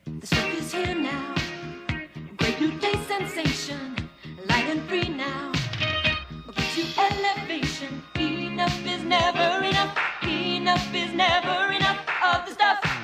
The stuff, the taste that makes you hungry for more. The stuff, taste that delivers. Enough is never enough. Enough is never c'est tellement c'est tellement catchy il y a vraiment un effort fait sur le, le branding du stuff. Puis puis c'est ça, ça c'est vraiment un film qui critique de nos habitudes de consommation qui pousse la, la satire loin. Puis ce qui est drôle c'est qu'en même temps on se retrouve un peu dans ces personnages là qui sont crankés à, à 11 là en termes de over the top puis, puis, puis c'est du bon Cohen. C'est du bon Cohen, crissement divertissant, crissement le fun. Je comprends pourquoi c'est un film qui est aussi culte euh, encore aujourd'hui. Puis euh, Steven, je te garde voir la fin. Je sais que c'est un des films préférés de, de Chantal. Toi, je sais pas, je suis pas sûr. JF, c'est que tu penses d'un film de yogourt tueur? Moi, là, les années 80 puis du over the top, j'aime ça en tabarnak. hein, mais de stuff, j'aime ça en tabarnak. J'aime tel- j'aime tellement ça, j'en ai plein de pots dans le fridge, puis je suis plus moi-même. non, mais tu sais, il y, a un tru- il y a un truc qu'il faut parler, honnêtement. Tu sais, c'est le. Comme le, le petit title là, en dessous du, du titre du film, c'est Are Are you eating it or is it eating you? Puis ça aussi, je trouve, c'est du génie. Vraiment, tous les petits à côté qui ont fait de ce film-là un film culte aujourd'hui, c'est oui, c'est son côté over the top, c'est- le delivery des personnages. Parce que tantôt, tu parlais de la petite famille de Jason. Le petit Jason, lui, qui a vu dans le frigidaire le, le stuff bouger. Fait qu'il est comme, c'est sûr, je mange pas ça, c'est vivant. Puis il a personne qui le croit. Fait qu'eux, ils en mangent tout plein. Puis ils deviennent comme un peu, tu sais, ils deviennent comme robotiques extraterrestres, si on veut, quand ils sont possédés par le stuff. Puis ça me fait, ça me rappelle un peu, Yuzna, c'est sûr qu'il s'est comme inspiré de ça pour son Society en 89, là, l'espèce de de delivery un peu là, miroir là, que, que tu reconnais plus les gens autour de toi tu sais Ou tu peux penser à Body Snatcher un petit peu. Tu sais, t'as une séquence Ouais, de poursuite là, que ça, ça fait quasiment penser à ça. Ouais. C'est clair.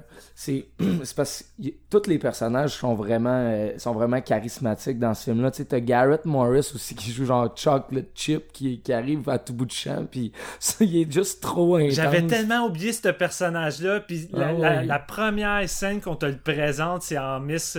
Bon, ok, en même temps, c'est le cliché de d'utiliser le black qui fait du kung fu, mais on dirait que justement Larry Cohen euh, en fait pratiquement une parodie de ça, là, puis c'est drôle? Ah ouais. Tu sais, euh, Moriarty qui est de retour puis qui est encore plus solide que dans Q, je trouve honnêtement, c'est Mo! ce gars-là, j'aime vraiment Ouais. comment il acte puis comment qu'il travaille avec Cohen. C'est sa meilleure, celle-là, je pense. Ouais, Ah ouais, ouais, c'est- d'accord. Puis tu sais, il est quand même il est quand même pas pire honnêtement, c'est pas le c'est pas un bon segment tant que ça de la trilogie, mais dans It's Alive Ali- Island of the Alive là, Moriarty, il ouais. est quand une chance qu'il est là parce que sinon tu sais ça aurait pas été super bon. Mais on dirait que t'es en confiance quand il est là dans le cast, tu te dis bon au moins t'as quasi- t'as un esti de bon acteur qui va avoir du fun parce que dans The Stuff là t'as j'étais vraiment convaincu que tout le monde sur le set avait du fun à faire ça puis qu'ils croyaient au projet de Cohen. Ouais. Tu sais, ça avait l'air de assez travaillé pour se dire ben notre petit film de yogourt tu mangeur de monde tueur là, ben ça va avoir du sens puis c'est ça qui est qui est le résultat final. Moriarty, c'est le, c'est, il est à Larry ce que, ce que Sam Jackson est à Tarantino dans le sens que il fait pas juste livrer les dialogues brillamment, il croit tellement au texte qu'il Ah, donne il comme un corps, c'est ça. Puis il Ouais. se construit Ah non, un personnage à chaque fois, là, dans sa façon de le jouer, là, c'est complètement différent, puis toujours aussi fascinant. Le gars, il va... Et je, voilà. je trouve ça vraiment plate qu'il ait pas eu une plus grosse carrière, puisque je le trouve vraiment bon, là. c'est dommage. Ça. Moi, je l'aurais, je l'aurais garoché dans, dans à peu près toutes les séries B des, années- des années 80, puis tous les films seraient quasiment meilleurs encore. Ouais, non, c'est clair. Puis tu sais, quand tu revois ces films-là, puis tu tombes plus en amour avec lui, mais quand tu décides de revoir Pick Me Up, est-ce que tu l'aimes vraiment là-dedans aussi, là? Est- Moi, c'est, c'est un que j'ai pas revisité, Ah, j'ai pas pris le temps de revoir pour l'épisode, mais c'est sûr que je vais le faire bientôt, là, parce que c'est, c'est le- j'ai la saison 1 c'est chez nous, fait que je vais le faire. J'avais pas le souvenir qu'il jouait dans Pick Me Up, Hmm. puis quand j'ai regardé, je suis comme, ah ouais, je pourrais me faire ça, puis ça, tu sais. Mais non, écoute, The Stuff, là, c'est vraiment la, la- la- c'est le summum des années 80. Puis c'est, c'est une belle critique de notre surconsommation parce que dans ces années-là, là, c'est là que ça commençait justement la- les grandes surfaces puis tout. Puis t'a- t'achètes en grande quantité, tu consommes, tu t'en calisses. Les gens avaient quand même de l'argent, tout ça, tu sais. Ouais. Fait que je pense que c'est un gros... euh, Aujourd'hui, c'est encore devenu fois, obvious, tu sais, parce qu'on s'est plus capitalisé depuis. Fait qu'on dirait que tu regardes ces films-là, puis qui étaient plus préventifs, puis tu te dis fuck, Ouais. man, c'est, tu sais, c'est, c'est stating the obvious, là, c'est l'opinion de mon oncle sur McDo euh, que tout le monde a, mais ça confirme quand même le, le- le- le- le- le- l'avant-gardisme de Larry Cohen dans ses, euh, dans ses écritures, ses, des- ses scénarios. Honnêtement, c'est il y en a pas énormément de scénaristes qui étaient comme vraiment way avant leur temps comme ça. Puis je trouve que c'est impressionnant puis c'est fascinant comment qui Mais le monde qui écoutait, C'est une machine à qui écoutait ça à l'époque, tu sais, tu penses qu'ils voyaient justement tout l'arrière-plan de tout ça, là, où vraiment, eux, c'était un film de Ben, yoga pis c'est certains tout. qui là. devaient le voir. Ouais, il y, en- il y en a certains qui devaient le voir parce qu'ils projetaient dans, tu sais, ceux qui, qui étudient genre le comportement humain la- l'espèce de, de monde sociopolitique dans lequel on était les années, dans ces années-là. Il y en a sûrement qui voyaient ça comme plus épeurant que ce que c'était, parce que naturellement, il y a sûrement 75% des gens qui voyaient juste ça comme du yoga soir et une fun ride, tu te poses pas de questions. tu sais. Mais non, euh, non c'est moi personnellement, je pense que c'est mon préféré de, de Larry Cohen, puis mon plus divertissant. Puis c'est à, à revisiter. J'ai pas réussi à avoir le Arrow encore, mais il y a, il y a l'édition sur, Sh- sur Shudder américain euh, disponible si vous avez un bon VPN. euh, allez voir ça. C'est un film qui fait un peu écho aussi à euh, It's Alive là, dans sa dans son espèce de tu sais It's Alive c'est un film je pense qui a marqué les années 70 entre autres parce qu'il y avait cette espèce de peur là de un peu ce qu'on voit aujourd'hui comme la modernité tu sais dans le sens les, les OGM la pollution les transformations le fait Ouais. que genre les les, les corporations euh, nous affectent à un niveau euh, ça- Incontrôlable. Ouais, c'est tu sais qui transforme notre corps, qui transforme notre façon d'être puis tout, puis euh, tu sais It's Alive c'était très ça avait très cette paranoïa là, puis il la ramène un peu dans de stuff mais en, en plus euh, la charge est plus concentrée là contre euh, les, corporations en soi. Mais euh, non, c'est deux films qui font un bon un bon double feature. Et It's Alive, en plus, dans l'année de sortie, en 74, il a vraiment, vraiment eu de l'ombre de The Exorcist aussi. Là. Il est sorti pas mal dans le même temps. Puis je trouve, c'est pas un film. euh, ça, ça a pas la carrure de The Exorcist, c'est pas ça que je veux dire, mais aujourd'hui, tu sais, l'espèce de, de culte qu'il y a autour de It's Alive doit venir des gens qui ont qui l'ont vu dans ces années-là aussi, parce que ça restait une idée forte là, en 74. Ça a quand même connu un, ça a connu quand même un succès surprise là, à l'époque. Ouais. Ça a fait beaucoup d'argent ça- dans le temps. Ça a connu un succès, je pense qu'il en parle dans King Cohen, mais c'est euh, en 76, je pense, ça, donc ça a été un, un rerun. Euh, le film était attaché à un autre truc, puis c'est là que c'est devenu vraiment gros. Parce que la première fois, sa première sortie, ça a pas marché, mais euh, à, à la deuxième, c'est là que ça a vraiment connu un succès, puis que ça, ça a cimenté la carrière de Larry comme réalisateur d'horreur, puis comme réalisateur tout court. Euh, mais non, c'est un des trucs qui est intéressant de Larry, c'est que on l'a dit, mais tu sais, sa mise en scène des fois c'est un petit peu euh, peut-être ça qui limitait ses films, mais c'est un gars qui avait un don vraiment pour capturer des zeitgeist, capturer des idées, des anxiétés propres à, à, son époque. Puis euh, c'est vraiment pour ça que je me dis, j'étais un peu triste qu'il ait pas fait de film. T'sais, à la fin de sa vie, il continue à vouloir faire ses films, puis en, en pitcher, puis même vous irez écouter l'entrevue qu'il a faite avec le podcast Shockwaves. Euh, il, y avait encore un- une idée de projet qui, dont il parle dans le podcast. Fait que ça aurait été intéressant de voir le film de Larry Cohen à l'époque de, de, Trump. Là. Ça aurait été le fun de voir son Land of the Dead parce que c'est vraiment un gars qui avait une bonne lecture de la société puis qui avait des trucs intéressants à dire. Puis on dirait qu'en 2019, tu voudrais vraiment genre qu'il fasse un film puis qu'il s'exprime sur sur euh, sur la société, mais ouais. Steven, tu sais que t'en as pensé toi de stuff? Ben, The Stuff, c'est comme toi, Marc. Euh, la première fois que je l'ai vu, j'ai été déçu et j'ai vraiment pas, euh, vraiment pas trippé. C'est un film qui, m'avait attiré par son affiche, encore une fois, puis sa bande-annonce qu'il vendait euh, quasiment comme un truc de zombie avec une texture bizarre qui, qui attaque les gens. fait que je m'attendais plus à vraiment un, film typique des années 80, le genre de production que j'étais habitué de bouffer là, à profusion par réécouter en boucle. Puis tu sais, The Stuff, pas vraiment ça. Encore une fois, c'est vraiment du peu de Larry Cohen. Puis, euh, écoute, je pense que je vais rendre hommage à, ma copine puis la remercier parce qu'au début de notre relation, quand elle me parlait avec amour de ce film-là, j'étais comme, ben, moi, je trippe pas. Puis elle était vraiment scandalisée. puis à force, stick de, de, de l'entendre parler de ce film-là puis de développer de plus en plus mon amour pour Larry, ben, j'ai vraiment beaucoup plus apprécié de stuff. Puis là, quand on a eu le, le Blu-ray de, de Arrow avec son nouveau transfert, j'ai comme encore une fois redécouvert le film. Puis j'ai vraiment du fun euh, maintenant avec de stuff. Puis de stuff, ce qui me rire avec ce film-là, c'est que justement, tu sais, le côté, euh, le côté euh, critiqueur puis euh, re- colère contre les grosses corporations qui est en train de tuer une population pour se faire de la- de- de l'argent sur leur dos en devenant addict à leurs produits.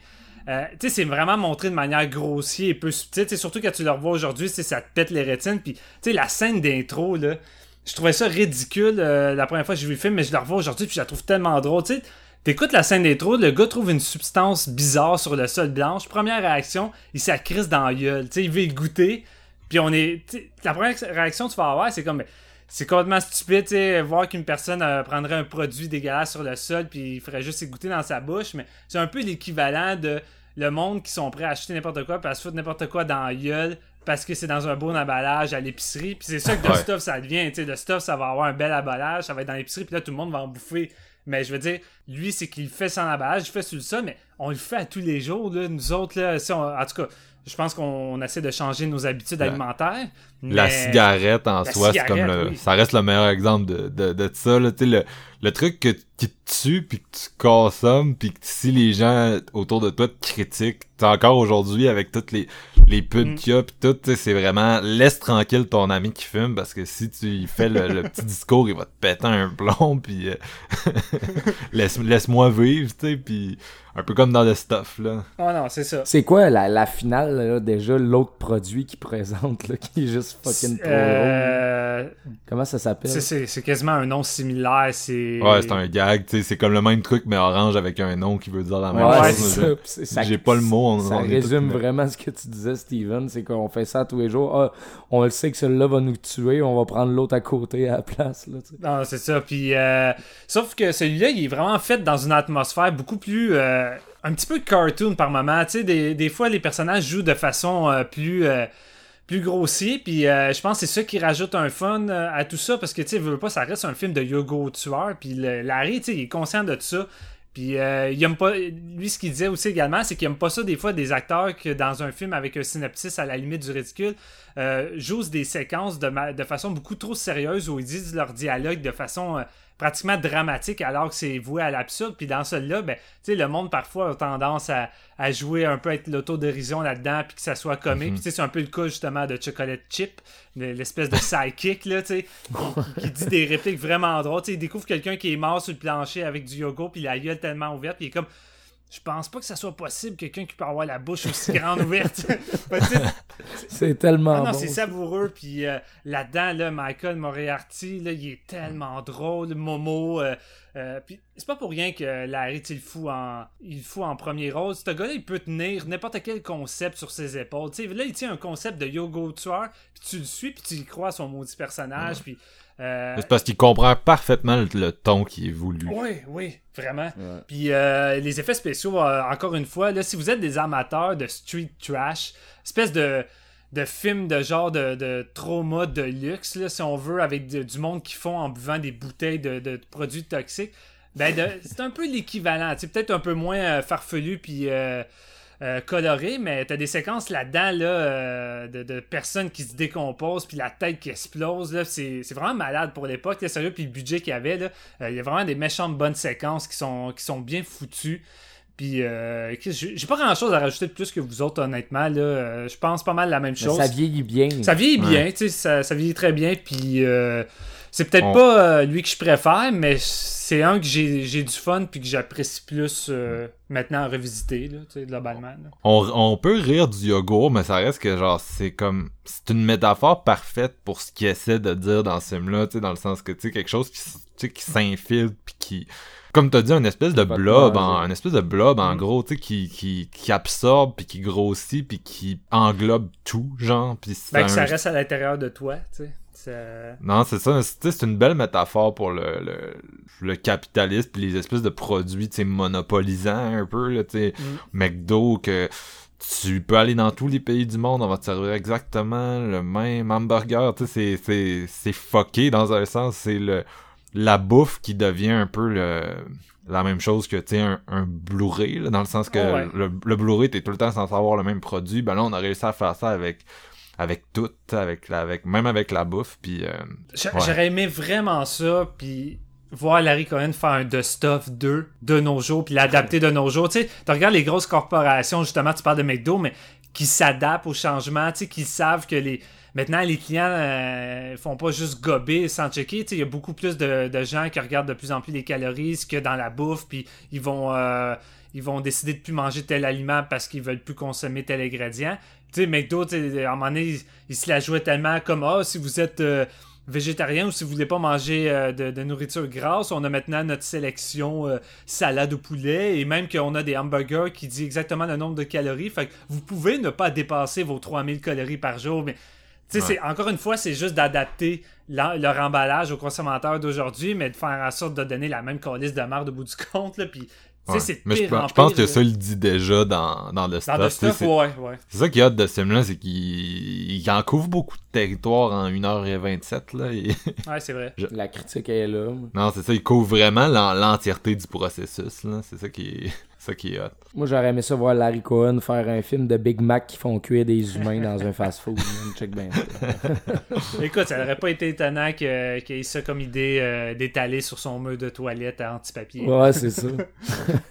Puis euh, ce qui est drôle aussi également, tu sais, je pense qu'on ressent moins le côté guérilla que dans Q, évidemment, parce que, tu sais, comme tu dis, Marc, c'est un peu plus, euh, un peu plus peaufiné, préparé, mais c'est pareil guérilla style euh, par moment. Puis, même la scène d'intro, c'est la seule scène où il y a de la neige. Euh, le reste du film, c'est pas tourné dans un décor de neige. Puis c'est parce qu'ils ont été à cet endroit-là.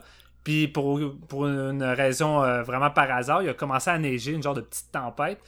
Mais l'équipe de Larry euh, était pas adaptée pour tourner dans la neige. Les, les, les, tous les projecteurs de lumière, tous ces trucs-là, ça pouvait être dangereux. Puis il a dit, on peut pas tourner ça, mais Larry, il a comme fait, je m'en crisse, je veux qu'on tourne tout de suite la scène là. Je pense que comme scène d'intro, un background avec de la neige, ça peut être cool avec le stuff qui sort de la neige, tout ça. Puis ils l'ont tourné.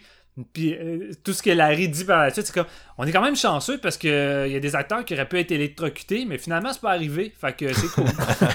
c'est comme OK, holy shit. mais c'est vrai que c'est vrai que la scène est cool pareil, tu sais dans, dans la neige. Puis c'est c'est ça qui est cool, tu sais ce gars-là il, il va vraiment s'adapter à peu importe ce qui arrive devant lui. Puis, tu sais, juste là, il a commencé à neiger. Puis, lui, il s'est tout de suite euh, dit avec un pop-up dans la tête, comme, hey, mon intro de film serait nice avec de la neige. Puis, bang, tu sais, ça donne ça. Puis, quand je revois l'intro de, de stuff, je suis comme, c'est vrai que c'est nice comme petite intro euh, avec la neige. Puis, le stuff qui sort. là. Fait que, tu sais, j'ai- j'aime vraiment le côté spontané de, de Larry. Puis, imprévisible. Puis, c'est drôle, mais c'est sûr que les acteurs semblent, semblent le- le lui reprocher dans le sens qu'il est tellement pas professionnaliste que parfois ça peut être difficile. Tu sais, des fois, il pouvait faire des tournages de 20 heures, les acteurs étaient exténués. C'est c'est vraiment pas c'est vraiment pas le petit plateau de tournage facile avec ta chaise puis t'as ton petit plateau de sandwich puis ton petit buffet avec Larry. là.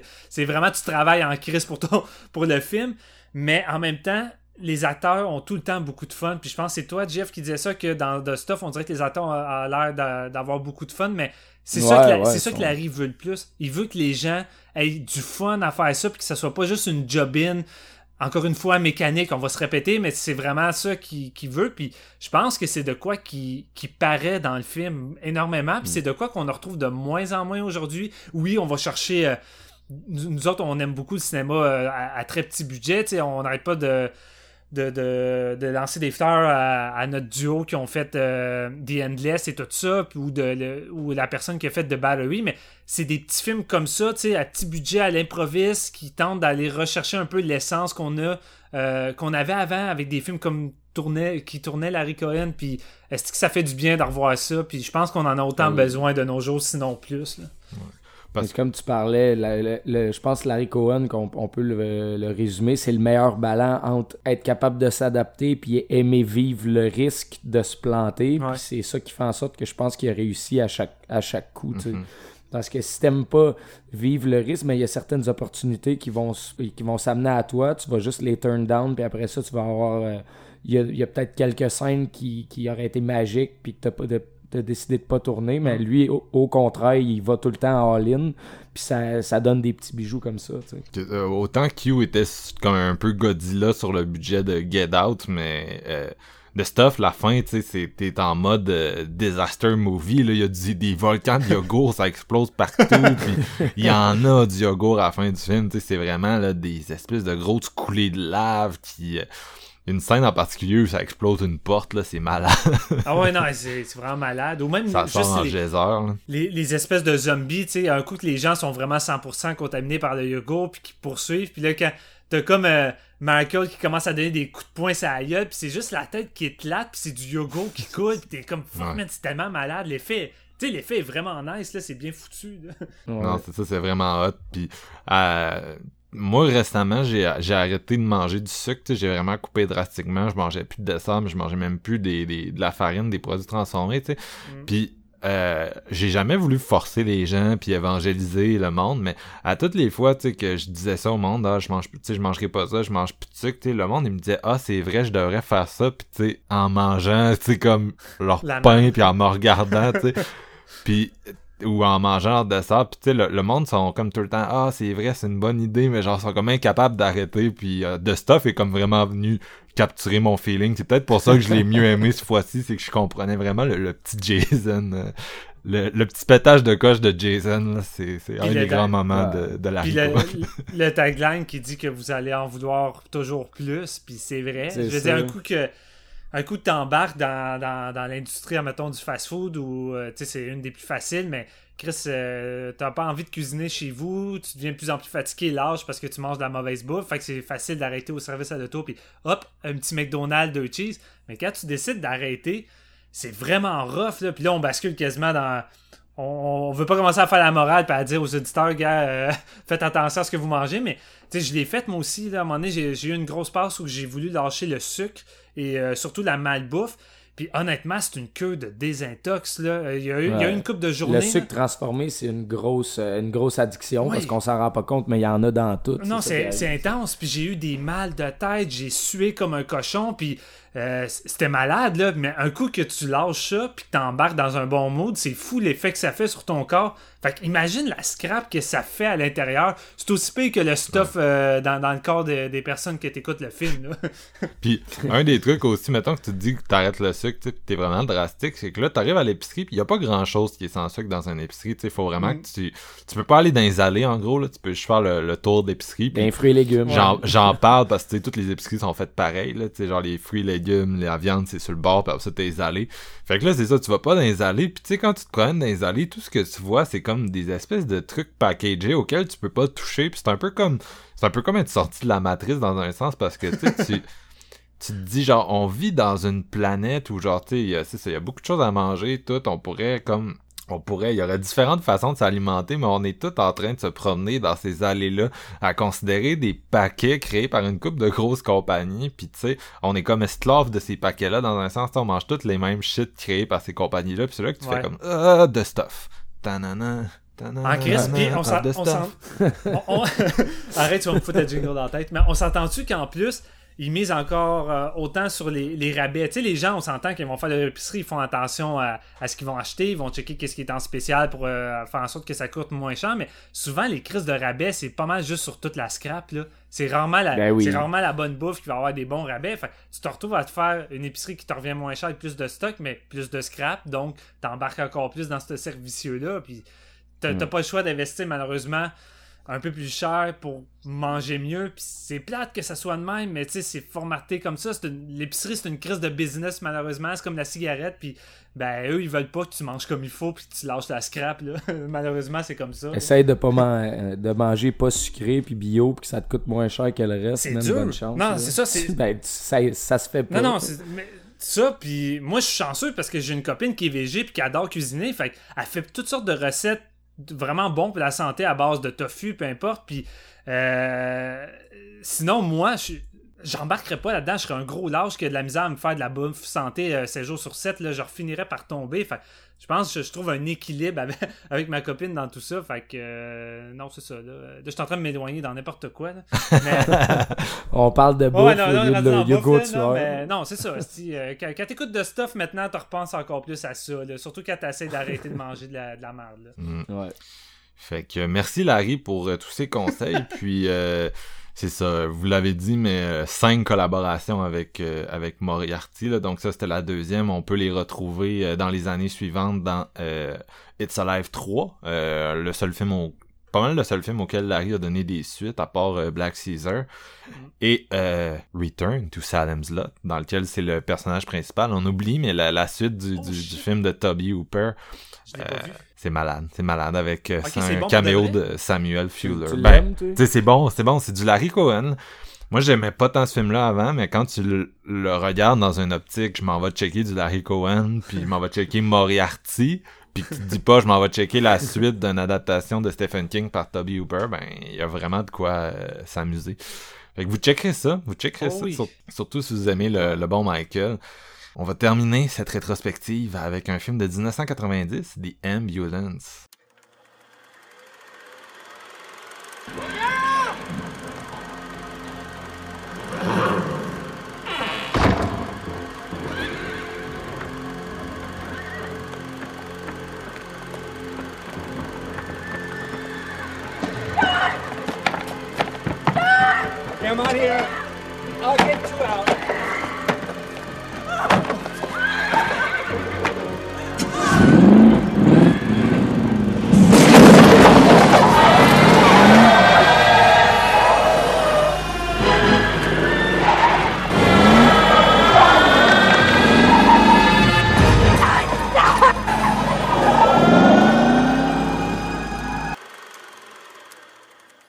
Alors, euh, pour terminer cette rétrospective Larry Cohen, on y va avec euh, The Ambulance de 1990, écrit et réalisé par M. Cohen, euh, qui met en vedette Eric Roberts, Red Button, c'est James Earl Jones. Red Button.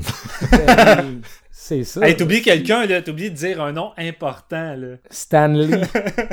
le regretté Stanley qui vient faire plus qu'un caméo, en fait. Il, a son, euh, ben, il se joue lui-même dans ce film-là, Ouais. vraiment. C'est vraiment le fun. Euh, ça raconte l'histoire, dans le fond, de Joshua qui, lui, euh, bon, il, il- euh, il dessine pour Stanley des comics, dans le fond. Et bon, il marche sur la rue avec un ami, ils s'en vont dîner, puis il dit Hey, non, check ça, je vais aller voir telle femme, elle est super belle. Ça fait une couple de fois, je la croise, puis je veux y parler, puis blablabla, je réussis pas vraiment. Il, il se décide, il s'en va la voir, et il, en- il engage la conversation. Et Elle est un peu fermée, un petit peu farouche, mais je pense qu'elle aime ça quand même, se faire courtiser. Puis là, il vient un moment où elle a un malaise, puis elle va s'écrouler sur le, euh, sur le trottoir. De- bon, ouais, vraiment, au travers de au travers d'une rue. Je sais pas si c'est filmé où, mais en tout cas, c'est vraiment... C'est classique. Au travers de ils sont figurants qui sont comme Ah! Tu- Ils T'imagines-tu les, les figurants qui a peut-être la- la- l'ambulance qui arrive, mais tu sais, c'est une vieille ambulance, puis là, ils amènent la fille, puis le monde a l'air comme what the fuck? C'est quoi qui se passe? Ouais, parce que c'est ça, il y a, il y a une ambulance qui va venir chercher euh, Cheryl, la personne, euh, la, la femme en question. Et lui, il va lui demander son nom, blablabla, Cheryl. Donc, il va vouloir la retrouver dans un hôpital, tu sais, pour, euh, parce qu'il il la trouve vraiment belle, il veut la- la- l'amener à souper. Il va se rendre compte qu'elle n'est pas dans aucun hôpital de la ville et elle va de de la misère à la retrouver. Fait qu'il va aller voir euh, James Earl Jones, lieutenant Spencer, qui est vraiment un de mes personnages préférés du film. Un fucking lieutenant badass qui mange de la gomme comme si jamais c'était sa dernière gomme de sa vie, tu. Il est vraiment incroyable. Euh, puis lui, ben, il va dire bon, il y, a, une disparition, je, la trouve pas. Puis là, il va être un petit peu sceptique. Spencer va essayer de la, rechercher, mais en même temps, il va pas le croire. Il va croire un petit peu un, lunatique. Pour faire un résumé, ils vont, euh, la fille s'est fait enlever par un docteur fou qui fait des tests pour euh, guérir le diabète. Donc, il enlève des diabétiques et les amène à quelque part. C'est vraiment une vieille ambulance des années comme 65 avec des gros goons en soude blanc qui vont enlever des diabétiques dans la ville puis ils se sauvent, tu sais. Fait que là, t'as notre, euh, t'as notre Joshua qui, lui, va bon, partir à la recherche. euh, En il croisade. va en- enquêter. Ouais, c'est ça. il va- Vraiment, je vais, je vais y aller là, euh, sommairement. Là. Je pense que The Ambulance, c'est la plus belle ride que j'ai eue dans les derniers mois. J'ai, euh, j'ai décou- c'est le dernier Cohen que j'ai découvert. Je l'ai acheté pour l'épisode. Puis, hostie que c'est un bon film. Je l'ai écouté trois fois, les gars, dans, dans les dernières semaines. Je Ok, capote shit. vraiment sur The Ambulance. Vraiment, c'est un coup de cœur. Là. Euh, ce film-là, là, tout le monde, on parlait tantôt de stuff que les acteurs avaient du fun. Je pense que c'est encore le cas ici. Earl Jones qui donne tout, tout dans son lieutenant. Eric Roberts aussi qui est vraiment solide. Puis t'as Red Buttons qui est- c'est le personnage de Elias Zachariah qui est à l'hôpital parce qu'à un moment donné, Roberts va se faire comme amener à l'hôpital malgré lui. Puis il va partager la chambre avec Elias justement. Puis ils vont ils vont développer une relation vraiment badass parce qu'ils vont essayer de s'enfuir de l'hôpital puis ça va fonctionner puis ils vont il- lui il, il croit à son euh, à son truc parce que Elias est là. Une fois que les docteurs ont mis la main sur moi si je suis malade j'ai jamais été malade de ma vie. Fait que il y a un peu une critique derrière ça de, du système de santé Ouais, pas mal de, l'effet que ça a sur euh, ouais c'est ça c'est, c'est très gros là c'est gros comme le point mais ça, ça- c'est une critique qui est quand même fondée, tu sais, comme quoi que les pharmaceutiques puis tous les, les, les hôpitaux te traitent pour nécessairement pas te rendre mieux parce que c'est profitable pour eux d'avoir du monde malade. Puis il garde tu sais, plus longtemps tu que des, derrière. des assurances. t'sais. Dans le fond, ce film-là Ben oui, film-là fait ce que Unseen avec, euh, avec Soderbergh, qu'est-ce qu'il faisait euh, de la Ouais. critique du système de santé. Là, t'sais. Ouais. Ouais, mais Améri- américain, s'entend. Ici, on a Oh, des oui, oui, problèmes, mais c'est pas les mêmes. non, non, non, non, non, c'est sûr, c'est sûr. Mais ouais, quand même. Puis t'as cette espèce de docteur fou là, qui enlève des gens sur le diabète avec une ambulance qui a de l'air sortie de l'enfer. tu sais. Elle roule dans la ville, elle dépasse tout le monde, elle suit aucune signalisation, elle se fait jamais arrêter. Puis elle- les espèces de goons de 6 pieds 5 qui sortent avec leur civière, qui amènent des gens. Honnêtement, c'est vraiment une idée de, de mongol derrière ça. Puis c'est vraiment filmé aussi de façon. Je trouve que c'est un de ses plus maîtrisés, honnêtement. De la... Autant le rythme, le mon... tout le montage derrière ça, puis comment que c'est filmé, je trouve ça. Je trouve que c'est solidement bien fait. L'hôpital puis l'ambulance te fait peur parce qu'au départ, tu sais vraiment pas ce qu'il y a derrière, de- ce qu'il y a derrière, mais il va, il va te mettre quand même des pièces du puzzle assez rapidement quand même. Fait que ça te met une, piste à l'oreille, mais c'est là, c'est de voir la relation justement entre euh, Elias puis Spencer qui, comme, il y en a un qui pense qu'il est fou, l'autre il, sait qu'il est sane puis tout ça. Fait que ça donne lieu à des conversations vraiment badass entre les deux acteurs. Puis une fois qu'il va, il va comprendre ce qu'il y a derrière ça, le lieutenant, il va partir à la recherche, puis ce que ça donne comme scène, c'est badass, une espèce de course-poursuite entre lui qui mange de la gomme au volant de son char, puis là, il arrête l'ambulance, finalement, il se rend compte qu'il s'est, mis les deux pieds dans les plats parce que c'est tout... Tout ce que Elias disait, c'est vrai. Joshua, en fait, ça va, ça s'en va vraiment loin. Là. Il y a une, il y a une scène où il, est en- il se fait enlever, Joshua, puis il est attaché dans l'ambulance, puis il réussit à s'en sortir, puis il y a la civière qui descend une route, man, puis il passe au travers des chars, il réussit à s'enlever. C'est vraiment une course-poursuite badass. Jusqu'à la finale, où, quand il réussit à se débarrasser de l'ambulance, honnêtement, c'est c'est épique, man. Euh, Des explosions, tout ça. T'as un peu de tout là-dedans. C'est un docteur fou. Euh, des courses-poursuites, des... juste la scène de... avec le, le- le- voyons, la, la nurse, là, euh, la nurse qui a de l'air méchante dans l'hôpital entre les deux, leur discussion, tu sais, ah, qu'est-ce que je vais faire? Si j'ai pas de linge? Ah, mais il y a un gars qui a un sou de la la la, puis là, il s'enfuit, il se déguise, puis il, fa- il fake que quelqu'un est mort, blablabla, dans leur famille pour s'en aller. Toutes les petites scénettes comme ça, je trouve que c'est vraiment écrit, c'est du génie, man, l'écriture en arrière de ça, les dialogues. Ben, comment les acteurs les jouent encore une fois. Là? Mais oui, c'est ça. Puis la musique, je pense c'est la meilleure musique d'un film de Cohen, honnêtement. Même, puis je, pèse mes mots par rapport à Herman qui a fait It's Alive. The Ambulance, c'est un bon petit film d'horreur des années 80, comme moi j'adore ça. Euh, c'est fucking solide. Je peux pas. euh, Je vais, arrêter de, juste dire que c'est solide puis vous écouter parler un petit peu parce que Steve, man, euh, je pourrais en parler deux jours de temps. Je l'ai vu trois fois, dont deux fois euh, dans la dernière semaine. là. Je capote. Vraiment cool. Steven, toi, euh, ça fait un bout, tu nous dis, hey, The Ambulance, on va avoir du fun, on va avoir du fun à parler Ouais. de ça, les gars, on va avoir du fun. Fait que j'imagine que t'as eu du fun quand tu l'as écouté. Ben oui, j'ai eu du fun. Puis euh, GF, c'est, en plus, c'est Jay euh, Chataway qui a fait la soundtrack de ce film-là. Puis c'est lui qui a fait la musique de, de Maniac. euh, qui, est- Ah qui ouais, ouais, qui est une soundtrack que, que j'adore beaucoup. Euh, Ouais, Maniac. Il en a fait pas mal de films d'horreur, je pense, lui aussi. hein. Il a fait les Maniac Cop, puis genre Silver Bullet. Ouais, il est, il est relié aussi euh, pas mal à Larry Cohen au bout du compte. Là. Euh, Ouais. Puis, non, c'est ça. Tu sais, The Ambulance vient de ressortir il y a pas tellement longtemps par Scream Factory avec une sacrée belle euh, pochette, on s'entend. Puis, tu sais, Scream Factory, ce qui est fun, c'est que t'as tout le temps la pochette d'origine en arrière. Puis, il y a bien des gens, des fois, qui préfèrent avoir la pochette d'origine. Je retourne, puis je regarde celle-là, The Ambulance, et elle empeste le début des années 90, des, des, des TV movies, des films qui sortent direct aux vidéos, est dégueulasse. Et je, quand je l'ai vu, je me suis rappelé avoir vu ça dans mes, dans mes clips vidéo plus jeunes, dans la section horreur, puis je l'ai jamais loué. Parce que la pochette est dégueulasse, justement. Euh, ce qui est d'habitude pas le cas avec les films de Larry Cohen. Mais celui-là, là, quand j'ai vu qu'il sortait euh, avec cette pochette-là, je l'ai acheté automatique, puis j'ai écouté ça la, soirée même avec Chantal, qui est une fan de Larry, elle l'avait jamais eu. Puis nous deux, euh, on a eu une estie de bonne ride, on a eu du gros fun. C'est du peu Larry Cohen, encore une fois. Euh, cette fois, il s'attaque au système de santé, fait que, euh, encore une fois, il lésine pas là-dessus, puis il te dedans à plein nez. mais c'est aussi que moi, je j'aime bien le concept de un dude euh, va rencontrer un inconnu où il va, il va être au mauvais endroit au mauvais moment, puis ça va déclencher une série d'événements, puis une genre d'aventure imprévisible. Ça, c'est un concept qui me parle. J'aime beaucoup ça dans les films. Puis là, ben, c'est ça que Larry Cohen fait. Puis euh, ce qui est encore plus fun, c'est que c'est Eri- Eric Robert qu'on va suivre, Best of the Best, avec le, le molette le plus épique avec celui de Van Damme dans Hard Target Incroyable. dans les années 90. Puis Eric Robert là-dedans, je sais pas s'il était sa coke. Il y a de quoi. Je le vois qui s'éclate, mais en même temps, on dirait qu'il est pas tout là. C'est c'est Ah, weird il- sa performance là. Il est en mode Moriarty à fond, là.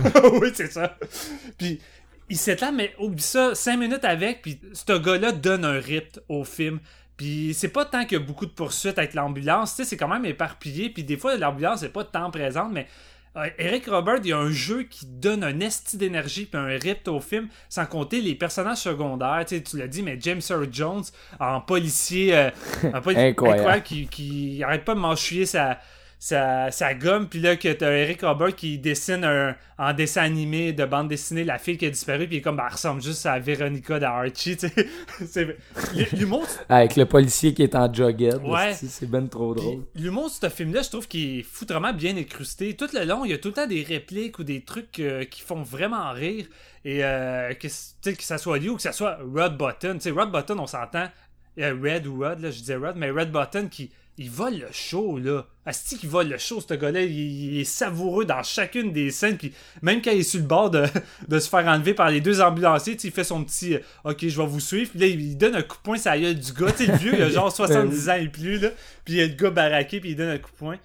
Puis. Même avec son appareil photo, man, c'est incroyable. Non, non, c'est ça. It doesn't work, it didn't work. Puis, It's euh, supposed to work. Puis euh, encore une fois, ben écoute, c'est ça. On retrouve le côté euh, un peu guérilla de, de, de Larry Cohen, mais on dirait quasiment dans une production full moon. Tu sais, ça a le visuel puis une photographie vraiment plus. euh, tu sais, tu le sens que c'est les années 90, puis tu sais, les espèces de couleurs vertes dans l'ambulance, tout ça. Tu sens une espèce d'évolution de, Larry Cohen qui s'adapte au changement, mais que sa formule reste là. C'est fou. Larry Cohen, il utilise tout le temps la même formule à chaque décennie, mais Chris, il s'adapte, il fait quelque chose avec, qui garde sa personnalité. Tu sais, The Ambulance, c'est ça, ça pue le Larry Cohen movie. Puis c'est juste une esti de bonne ride, puis j'ai eu du fun tout le long. Puis ce qui me faisait encore plus halluciner avec ce film-là, c'est que si Larry est encore en mode guérilla, il y a des séquences là-dedans que je ne sais pas comment ça a dû être de tourner parce qu'on s'entend ici, il y a des séquences d'action avec de vrais cascadeurs qui sont vraiment poussés, qui sont vraiment très dangereuses. Il y a des moments que le, le- le- cascadeur est à deux doigts de se faire rentrer à, à 100 km/h, mais il se fait rater, puis je me dis, si Larry a tourné ces scènes-là à la rapide, puis comme il faisait avec ses autres films, là, euh, c'est étonnant que personne ne soit mort. Puis t'as même une séquence, je sais pas si vous l'avez remarqué, mais c'est ça, tu sais, t'as Eric Roberts qui enquête tout le long du film, à essayer de savoir euh, où c'est que la fille est, où est l'hôpital. Puis là, il va dans une espèce de dépotoir de voiture. Puis là, il vient pour traverser dans la boîte en s'affargeant, puis il y a un truck, un genre de gros Ah, il camion. passe direct à côté. Ouais, qui passe à côté de lui avec une voiture. mais Il est vraiment sur le bord de le frapper. Puis là, t'as Eric Roberts qui saute pour l'éviter. Puis comme, c'est quoi ce petit setup-là, full dangereux? Puis là, il, là, il continue à parler au gars, puis c'est tourné en une séquence. Puis tu vois les mains d'Eric Roberts qui commencent à, à shaker, puis il est comme en crise, puis là, c'est set dangereux. Puis je suis comme, tabarnak, il est-tu en train de parler de Larry Cohen, puis de dire que c'est dangereux en tabarnak, son, plateau de tournage, puis on, on dirait qu'il regardait pratiquement derrière la caméra en voulant dire, Chris, euh, c'était-tu prévu que je sois sur le bord de me faire écraser? Puis je suis comme, ok, c'est malade. c'est malade.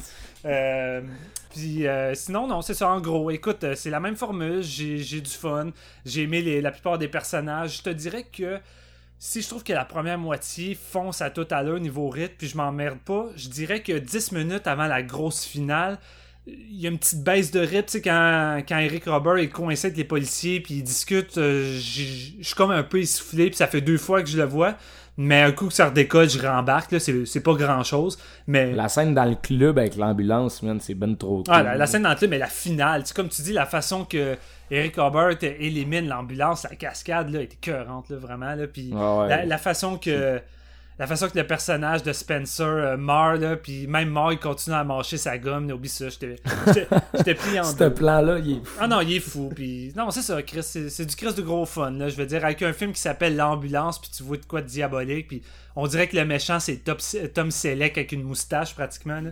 Fait que euh, non, j'ai moi j'ai vraiment du fun avec ça. Là. Il y a un autre truc que Larry Cohen fait à l'envers de tout le monde, puis c'est de- Là où on est vraiment dans une industrie qui, qui worship la jeunesse, puis qui est une espèce de machine à, à jeunes personnes, il aime les vieux. Il s'entoure de vieux, il se tient avec les vieux, il va chercher du monde qui ont plus de carrière, puis il leur donne des... des il leur donne des... des, des c'est ça, des, des rôles, puis il s'entoure de de gens âgés. La, la- Larry, entre autres, il s'est tenu avec Alfred Hitchcock euh, à la, vers la fin de sa vie parce qu'il a fait. euh, il, a, il a participé à- aux séries euh, Hitchcock Presents, si je me souviens bien. Ouais. Euh, il s'est tenu avec Bernard Herrmann. Bernard Herrmann, il a fait le, le dernier film que Bernard Herrmann a fait, ou en tout cas, je pense que le dernier qui a fini, c'est Taxi Driver, mais il travaillait sur God Told Me To après avoir fait It's Alive.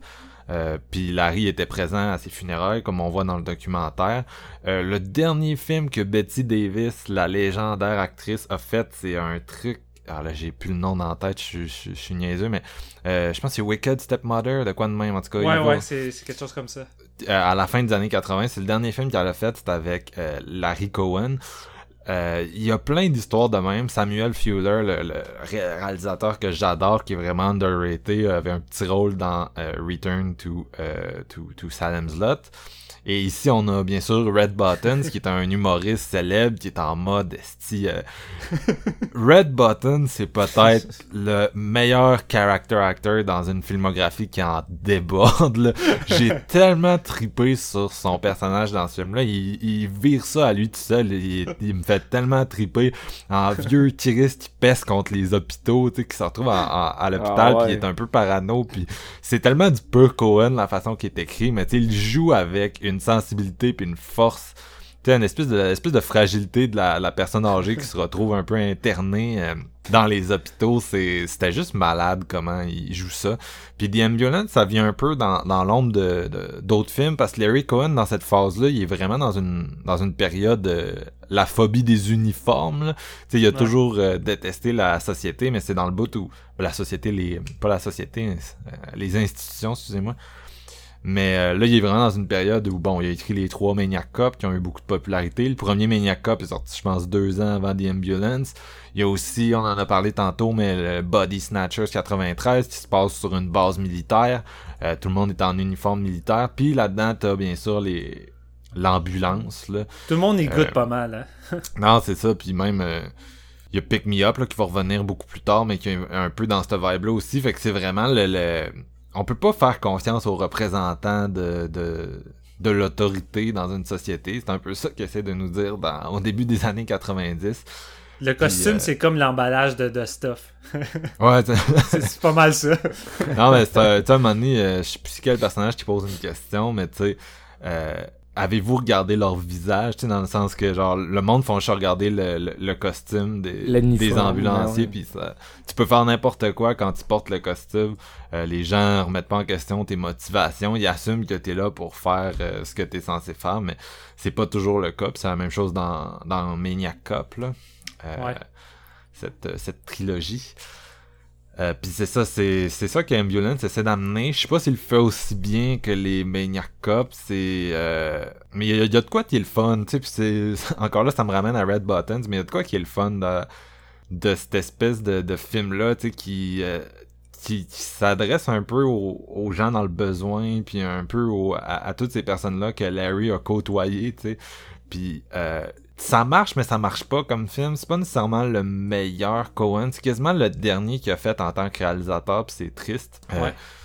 il a, il y a piqué- on en a pas parlé, mais il y a piqué en 2002 avec Phone Boot, là, mais ça c'est un scénario, le film où Colin Farrell est pogné dans une euh, dans une cabine téléphonique pendant tout le film. C'est probablement son, son titre le plus connu, mais il l'a pas réalisé. Euh, mais après The Ambulance, je pense qu'il réalise un film, il réalise son épisode de Masters of Horror, puis c'est pas mal ça euh, jusqu'à son décès euh, cette année, 30 ans plus tard. Donc euh, un, un peu triste dans un sens, mais euh, j'aime bien The Ambulance, j'aime l'idée derrière tout ça.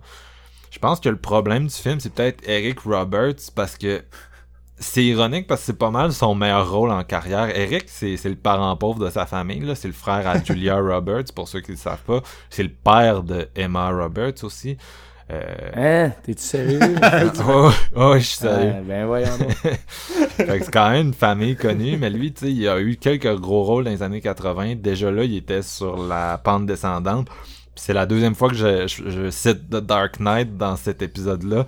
Mais c'est con à dire, mais c'est peut-être le, le rôle pour lequel il est le plus connu aujourd'hui. C'est comme mafioso numéro 3 dans, dans The Oui, Dark. Knight, là. Parce qu'à part de ça, c'est vraiment un Le monde acteur parle tout le temps juste de best of the best. Puis tu sais, même là, je veux dire, c'est pas un grand classique, là, best of the best. Là. Non, c'est ça, tu sais, il a jamais vraiment... euh, C'est ça, c'est The, Dark Knight. mais mais euh, tu sais, là-dedans, je le trouve bon. Tu sais, il est en mode Cohen, il est en mode Moriarty, il est bien écrit. Mais motivation de son personnage, c'est de la merde. C'est un espèce de séducteur euh, vraiment creepy, là, en mode... euh, au, au début Un du film, il qui- stalk une femme, elle s'évanouit, fait qu'il court après pendant tout le film, puis ça marche pas tant pour moi. Ses motivations marchent pas. Euh, son rôle de séducteur un peu carnassier, tu sais, je, je, je pense que j'en ai assez parlé dans nos épisodes, mais c'est pas nécessairement Ouais. de quoi qui me rejoint vraiment. C'est un que- peu comme l'équivalent du dude dans, dans le, le- le- deuxième film de Tales from the Crypt. Là. ouais, c'est ça. Ça, mais sauf que lui ici, il est pas, il est pas détestable comme lui. Tu sais, Eric Hubbard, il est plus fun puis attachant, mais c'est quand même le, le dude séducteur qui, qui, qui recherche la fille juste parce qu'il y a un kick et non juste parce que la fille a disparu. Ouais, mais il got what he deserve, hein, parce qu'à la fin, il se fait dire. euh, tu sais, il a réussi à tout. euh, élucider le mystère de où ce que les diabétiques étaient, puis il se fait dire par la fille une fois qu'il l'a sauvé Ouais, tu peux-tu appeler mon chum Ouais. pour lui dire que je suis correct Ouais, pour, euh, pour finir avec la policière finalement, tu sais. Ouais, Ah, la- dans une ambulance. C'est badass. Je trouve ça ben trop bon. Mais- Je suis pas- je suis pas- je suis comme semi un fan, mais en même temps, je pense quand même que c'est son meilleur rôle. Tu sais, comme vous avez dit, il y a des bonnes scènes d'humour. Euh, Quand il dévale la pente dans une ambulance, c'est malade. Quand il se bat Ouais. contre une gang de goons, genre. Puis là, il est, il est genre à terre prostré dans un espèce de, de quartier industriel de crackhead. Puis là, t'entends l'ambulance qui s'en vient, puis il est comme tabarnak, puis il essaye de ramper pour s'échapper de l'ambulance. Parce qu'il sait que la seule affaire qui est pire que de se faire tabasser par une gang de goons, c'est de se faire choper par l'ambulance qui s'en vient, tu sais. Puis j'aime vraiment son jeu là-dedans, mais euh, ouais, c'est La ça. scène c'est- au Tu sais, quand il est malade, là, la scène qui est malade, puis parce qu'il est genre. Ouais. Il boit du café toute la nuit parce qu'il attend le retour Il- d'appel de il Spencer. vomit, Il se réveille, puis- il prend une gorgée, il vomit. voisine est comme j'appelle Il l'ambulance, il est comme ah non! non, il y a- C'est ben trop bon. Non, j'ai vraiment aimé ça. Tu sais, il y a vraiment des moments comme ça que j'ai aimé. Tu sais, c'est un peu comme le, le kid qui, qui essaie, tu sais, qui bouffe de la crème à raser puis qui flippe dans, dans la, dans l'épicerie dont on parlait Hey, on n'a tantôt. pas dans... parlé de ça, c'est vrai, hein? On n'a même pas parlé, mais ouais, il est comme si, ouais, je viens d'être malade dans ton char, j'ai mangé.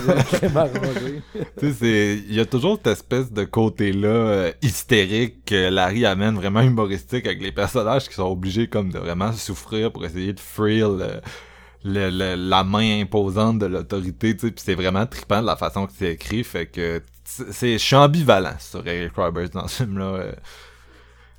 Mais euh, je pense que Red arrive, hein. Je Red pense que c'est surtout, c'est surtout une bonne ride, puis c'est surtout le fun, en dépit que c'est peut-être moins, euh, moins abouti qu'un qu'un de stuff dans ses propos, justement. là. Je pense que c'est peut-être ça aussi. là. Non, c'est ça. Ouais. on atteint un point pour Cohen où c'est c'est sûr que c'est peut-être un, un- le film de la répétition dans un sens. Là, euh, C'était sa plus grande peur, hein, ça on s'entend. Ouais. De, de se répéter puis de refaire les mêmes choses. Fait que, ah, imagine a- s'il avait fallu qu'il fasse un film style euh, Le jour de la marmotte. Là. ça, aurait pu être, euh, ça aurait pu être drôle. malade. Mais non, euh, je préfère.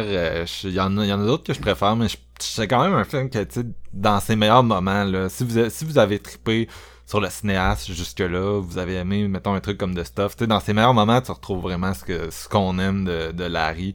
Euh, des des ouais, j'ai tout dit là mais tu sais de- des, des, des moments de réalisation over the top des character actors qui se gâtent en tabarnak puis cette espèce d'ambiance là de, méfiance de, des autorités euh, je me, me, me demande quand Larry est mort s'il y a une ambulance qui est venue puis c'était quoi sa réaction.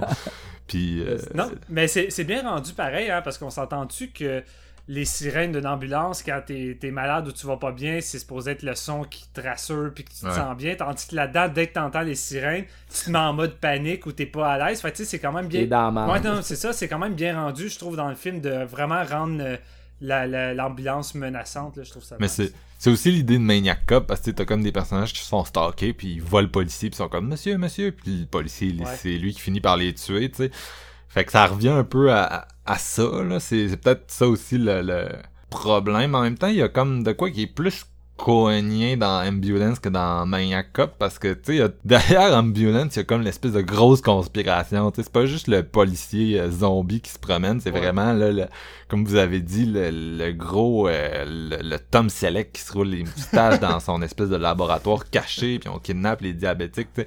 C'est, c'est, là que Cohen excelle, c'est avec ces espèces d'organisations euh, shadow là. Non, c'est cool. Puis ça, l'ambulance revient à la fin de, de Pick Me Up là justement où euh, c'est ça qui est le Ouais, fun de, vrai. de, de- que je l'ai revisité ça aussi puis c'est ça qui est le fun de Pick Me Up c'est que tu sais on ramène il y a comme une espèce de all-star cast là, pour Larry Cohen c'est Moriarty qui revient puis euh, l'ambulance qui revient puis je, je l'ai revu puis je l'ai vraiment aimé parce que je me disais tu sais c'est c'est quand même du pur Cohen tu sais t'as un personnage qui est pogné sur un tronçon de route au milieu de nulle part. Il y a juste des sapins puis tout le monde qui qui qu'elle croise veut sa peau tu sais.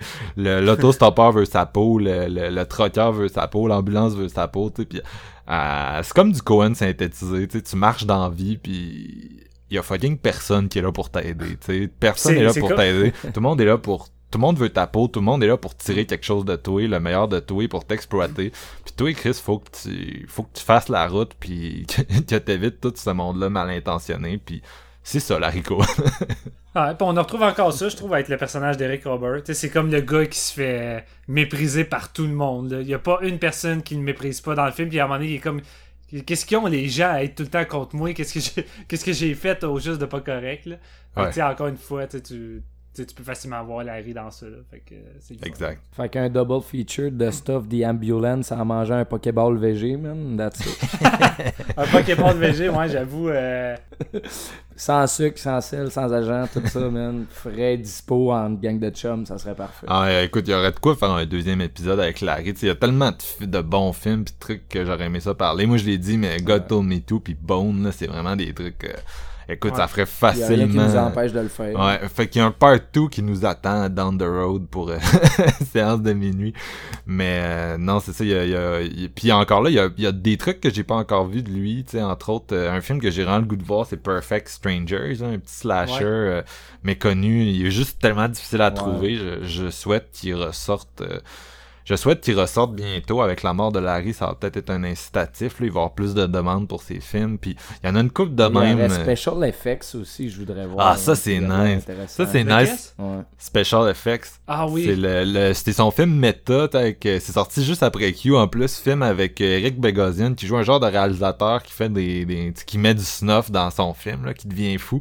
Puis venant de Larry, c'est Ouais, drôle ouais. parce que c'est un monsieur qui, qui, qui a fait beaucoup de guérilla, on l'a dit, puis on dirait qu'il examine un peu ses motivations dans ce film-là parce que le réalisateur, c'est ça, il fout des, des, des- du snuff à travers son film puis il pose la question aux gens, il dit, tu sais, à partir du moment où je te montre un film, t'assumes que la personne est pas morte pour vrai, mais qu'est-ce qui m'empêche de la tuer pour vrai? Puis c'est quoi la, Ouais. c'est quoi la différence si tu sais pas qu'elle est morte, genre, puis c'est, un peu ça qui explore, puis c'est vraiment en mode euh, De Palma comme film. euh. Ça a eu la malchance de sortir la même année que Body Double, puis ça ressemble beaucoup, mais en moins bon. Moi, j'adore Body Double, mais euh, non, c'est recommandé. Mais c'est ça, c'est un- une filmographie qui, qui que la plupart des gens ont pas encore vu au complet, mais qui déborde de petits joyaux qui attendent juste d'être trouvés puis dépoussiérés. Fait que, puis surtout en tant que scénariste, là, il en a fait encore plus. Vraiment? Mais tu sais quoi, j'ai l'impression que quand Larry adapte pas ses, ses scénarios à l'écran lui-même, il y a un petit ton qu'on ne retrouve jamais réellement qui fait. qui, qui va un peu dans le, le- l'over the top, qui l'exploite euh, quasiment dans une, dans une façon plus. euh, Tu sais, tu le disais là avec Ambulance, avec Top Select, puis le, le médecin, tout ça, c'est pas juste une ambulance, mais quand tu regardes Maniac Cop, il y a un côté très premier degré dans Maniac Cop, puis il manque, le, il manque un petit côté plus euh, fun et over the top de Larry Cohen, parce que je suis pas.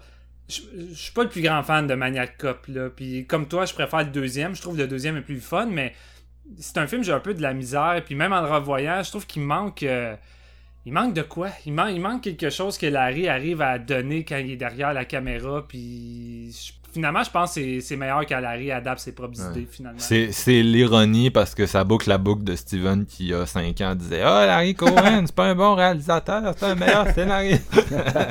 ouais, c'est pas mal ça. De, ta quête t'a amené à, à découvrir que, que Larry, finalement, il y a, il y a plein de vertus.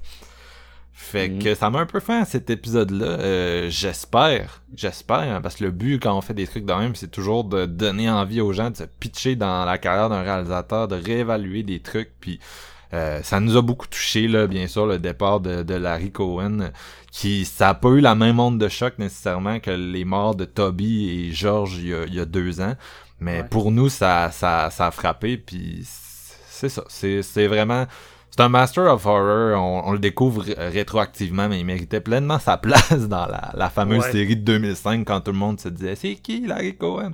Ben ouais, exact. C'est c'est Je fais mon mea culpa à Larry Cohen, honnêtement, aujourd'hui. euh, J'aimerais ça que tu réalises encore. Fait que tu- c'est- c'est c'est bon quand même de faire des petits retours des fois de même, puis de découvrir un cinéaste plus en profondeur, tu sais. Fait que c'est ça. Si- S'il y a des gens qui sont des fans, écrivez-nous euh, vos films préférés de lui. Pourquoi c'est vos films préférés? Sinon, ben, qu'attendez-vous? Qu'attendez-vous? J'espère juste qu'on vous a convaincu de... Branchez-vous sur Shudder. Euh, The Stuff, Q sont là. God Told Me To, mon préféré, est là. Fait qu'il y a, il y a- il y a de quoi euh, se lancer un peu dans la carrière de Larry. Euh, puis il y en a beaucoup euh, maintenant qui sont disponibles en, en Blu-ray sinon. Donc, Ouais. euh, donc euh, les gars, avez-vous des trucs que vous vouliez ajouter avant qu'on on close ça? Rest in peace, Larry. You have to understand, it's simply a desert. Donc, euh, on se retrouve bientôt pour, pour, je sais pas quoi, un autre épisode. Et d'ici là, ben, gardez ça. euh, mangez moins de yogourt. Salut! Des beaux légumes pour tout le monde, des navets puis des laitues, des oignons puis des concombres, et puis des choux-fleurs. Des beaux légumes pour tout le monde, du maïs puis des carottes, des tomates puis des poireaux puis des pommes de terre. Je suis un bébé, je pousse sous terre. Je voudrais bien que jour on me déterre. Je suis une lectue tutu, je veux être mangé. J'ai bien qu'on vienne me récolter. Pousse, pousse, pousse, les bons gros légumes. Pousse, pousse, pousse, de plus en plus gros. Miam, miam, miam, les bons gros légumes. Miam, miam, miam, j'ai hâte d'en manger. Je suis un oignon, oignon, je pousse sous terre. Je voudrais bien qu'un jour on me déterre. Je suis un concombre, concombre, je veux être mangé. J'ai bien qu'on vienne me récolter. Je suis une pomme de terre, terre, terre, je pousse sous terre. Je voudrais bien que jour on me déterre. Je suis un chou-fleur, fleur, fleur, je veux être mangé. J'ai bien qu'on vienne me récolter. Pousse, pousse, pousse, les bons gros légumes. Pousse, pousse, pousse, de plus en plus gros. Miam, miam, miam, les bons gros légumes. Miam, miam, miam, j'ai hâte d'en manger. Je suis une carotte trotte trotte, je pousse sous terre. Je voudrais bien qu'un jour on me déterre. Je suis un maïs, is, is, je veux être mangé. J'ai bien hâte qu'on vienne me récolter. Je suis un poireau roro, je pousse sous terre. Je voudrais bien que jour on me déterre. Je suis une tomate, mat, mat, je veux être mangé. J'ai bien hâte qu'on vienne me récolter. Pousse, pousse, pousse, les bons gros légumes. Pousse, pousse, de plus en plus gros. Miam, miam, miam, les bons gros légumes. Miam, miam, miam, j'ai hâte d'en manger.